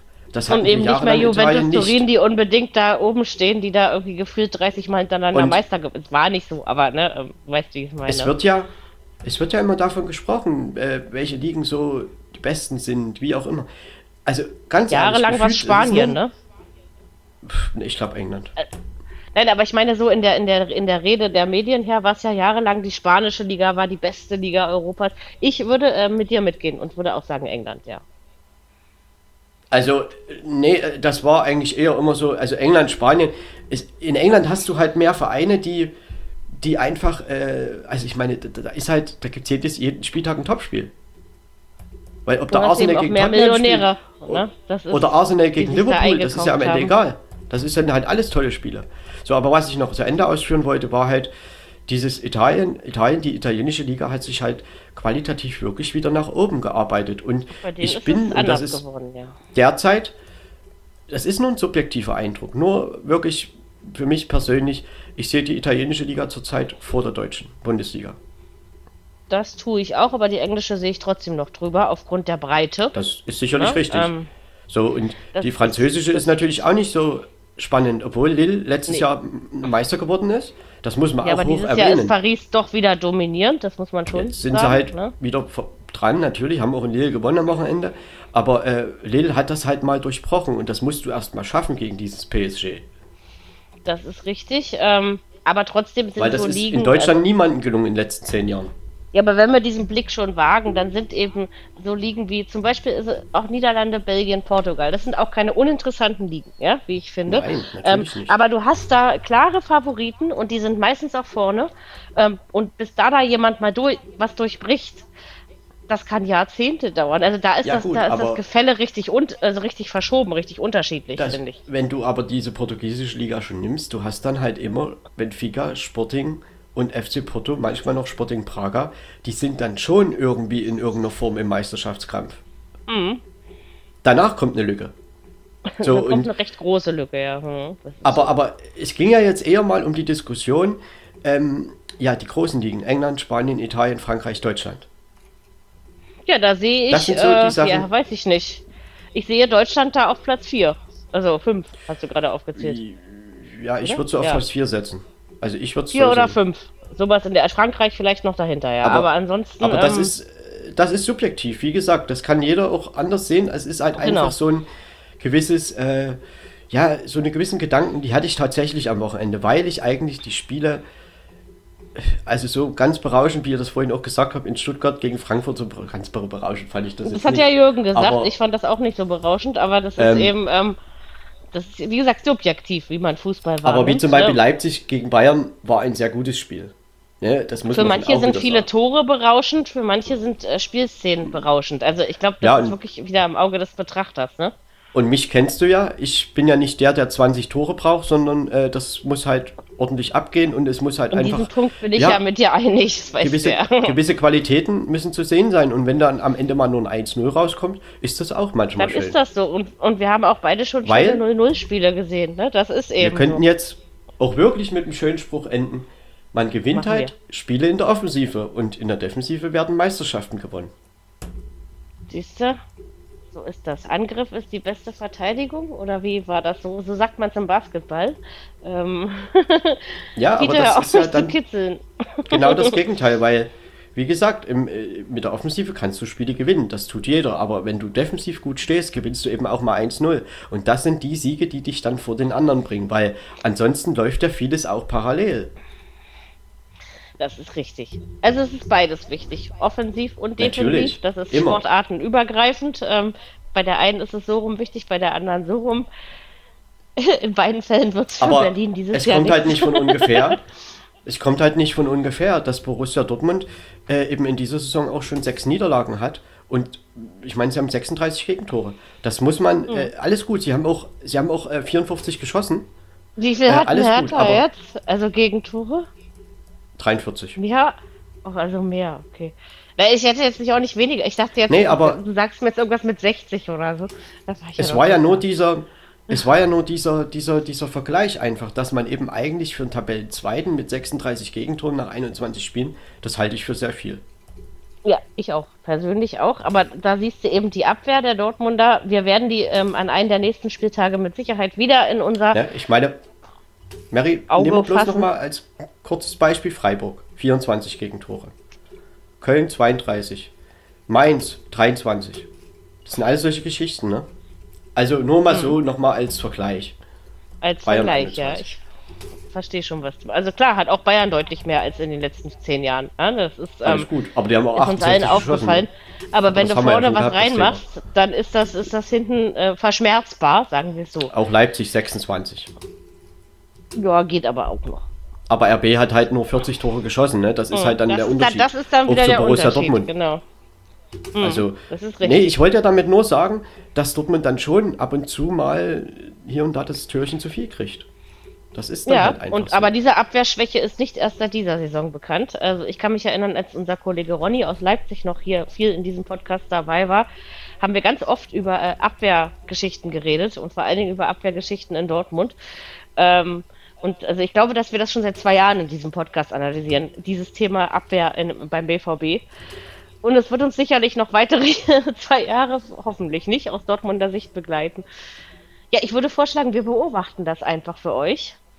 ja, wir kümmern sind natürlich heute jetzt Woche. auch mal Ja, wieder ein paar. Themen abgeschwiffen. Heute wirklich mal abgeschwiffen, aber Das vielleicht war es gar nicht so interessant. Das Wort abgeschwiffen Ab- gibt es wirklich nicht. wegen mir auch abgeschweift.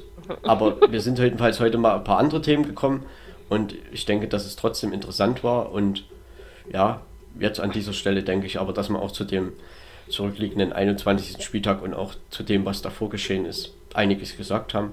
Und insofern schauen wir einfach, wie es weitergeht. Es sind noch 13 Spiele zu spielen für jeden. Äh, es ist noch nichts entschieden, das muss man auch mal sagen. Ne? Es ist noch wirklich eine Weile zu ist spielen. Äh, und die Tendenzen Aber, es geht trotzdem in- schneller, ne, als man am Ende, du we- weißt doch selber, wie das Tendenz, immer geht. Das ist die dann am Ende Tendenzen so können schnell halt, vorbei. in, ich sag mal, Ende Februar, im März gibt es ja nochmal eine Länderspielpause, da kann es schon wieder ganz anders aussehen. Ne? Also, weil all, es ist Genau. halt einfach alles eng. Schön ist es. Da haben wir wenigstens in diesem Podcast äh, erstens genug zu besprechen, zweitens als Fan ähm, genug, worüber wir uns Gedanken machen können, was dann wiederum in diesen Podcast einfließt. In diesem Sinne wünschen wir euch äh, eine schöne Olympiawoche. Mal du noch ganz kurz, wollte ich noch mal was anmerken, weil das haben wir, glaube ich, vergessen, weil ich das gerade hier lese. Erling Haaland, der hat gefehlt am Wochenende und das ist, glaube ich, Ja, auch das so ein stimmt. Faktor für Dortmund, der für Dortmund sehr wichtig ist. Und das ist halt schwierig, wenn man dann halt am Ende vielleicht immer dieses Spiel so darauf ausrichtet. Also Dortmund ist Das nicht... sage ich ja auch schon seit anderthalb Jahren, nicht- sage ich das. Die sind nicht, nicht, also sie sind trotzdem variabel, denke ich. Aber Ja, natürlich aber man fehlt merkt, eine gewisse er fehlt. Gefährlichkeit. Mhm, Das Und- ist schon so. Ähm, da gibt es ja nur auch dieses Thema, wo geht er hin im Sommer, geht er Er wird weg? wohl Was gehen. Da bin passiert? ich, also ich, ich glaube, dass er geht. Ähm, ich bin mir da eigentlich ziemlich sicher. Also ich wollte das nur noch mal erwähnen, dass er halt am Wochenende auch wieder gefehlt hat und so ein gewissen bisschen hat man es Aber daran alleine lag es nicht. angemerkt. Dass Dortmund Ja, sicher. hat, daran alleine Und lag es St. Pauli, Sicherheit nicht. bei St. Pauli im Pokal hat er auch gespielt. Genau, und Ja, da haben also- sie trotzdem verdient verloren. Also das sind so, sind so Dinge, wie gesagt, also was ich, das sage ich jetzt auch nochmal abschließend, was ich immer gefährlich finde, wenn eine Mannschaft, manchmal hat man keine anderen Möglichkeiten, ja, ich kann es verstehen, aber wenn man ein, sage ich mal, sein, sein Spiel um einen Spieler drumherum aufbaut und bezieht, Also danach sind schon finde viele halt- auf die Fresse gefallen. ich finde solche Schlagzeilen gefährlich und komisch, wenn es halt heißt, der fehlt, oh, jetzt bricht das ganze System zusammen. Das, kann nicht würde ich sein. ja auch nicht sagen. Das, das darf auch nicht passieren, aber ich finde es halt auch gefährlich, wenn man kein, Aber kein es Plan ja B manchmal- ohne Haaland hat. Ne? Also. Es wird ja manchmal so dargestellt. Natürlich gibt es Spieler, die sind vielleicht wichtiger als andere. Aber Borussia Dortmund muss ersetzen. grundsätzlich, Borussia Dortmund muss grundsätzlich auch ohne Erling Haaland funktionieren. Genau, Natürlich so wie Bayern auch ohne Lewandowski besser. äh, funktionieren muss. Ne? Ja, Das Mary, genauso aber das, sage ich dir trotzdem. Nimm den mal bei Bayern vier Wochen raus. Da möchte ich mal gucken. Ich sag ja, das, aber es ist das Gleiche. Also deswegen sage ich, für mich ist es kein Unterschied, ob jetzt Dortmund ohne Haaland oder äh, wenn, wenn Lewandowski bei Bayern zu lang fühlt, wirst du das, äh, äh, fehlt, wirst du das spüren. Das ist einfach so. Gut, jetzt kommen wir wieder in eine Diskussion. Das wollte ich einfach nur noch mal anmerken, dass er halt am Wochenende nicht dabei war. Selbst Und daher auch die Zukunft, die Zukunft ist halt nicht geklärt. Und das ist sicherlich auch ein Thema, was Borussia Dortmund und Erling Haaland in der Rückrunde begleiten wird. Das müssen sie klären, damit das einfach klar ist. Werden sie, ich denke, ein zweiter Platz ist trotzdem drin am Ende. Aber gut, das ist Zukunftsmusik. Borussia Dortmund wird Zweiter. Also, ich meine, wer soll denn da sonst Ich sehe es auch nicht anders als du, aber ähm, ja, da wir jetzt ja nur noch alleine sind, haben wir jetzt nicht mal mehr Gegenstimmen. Das ist ja, ist ja langweilig hier, ey.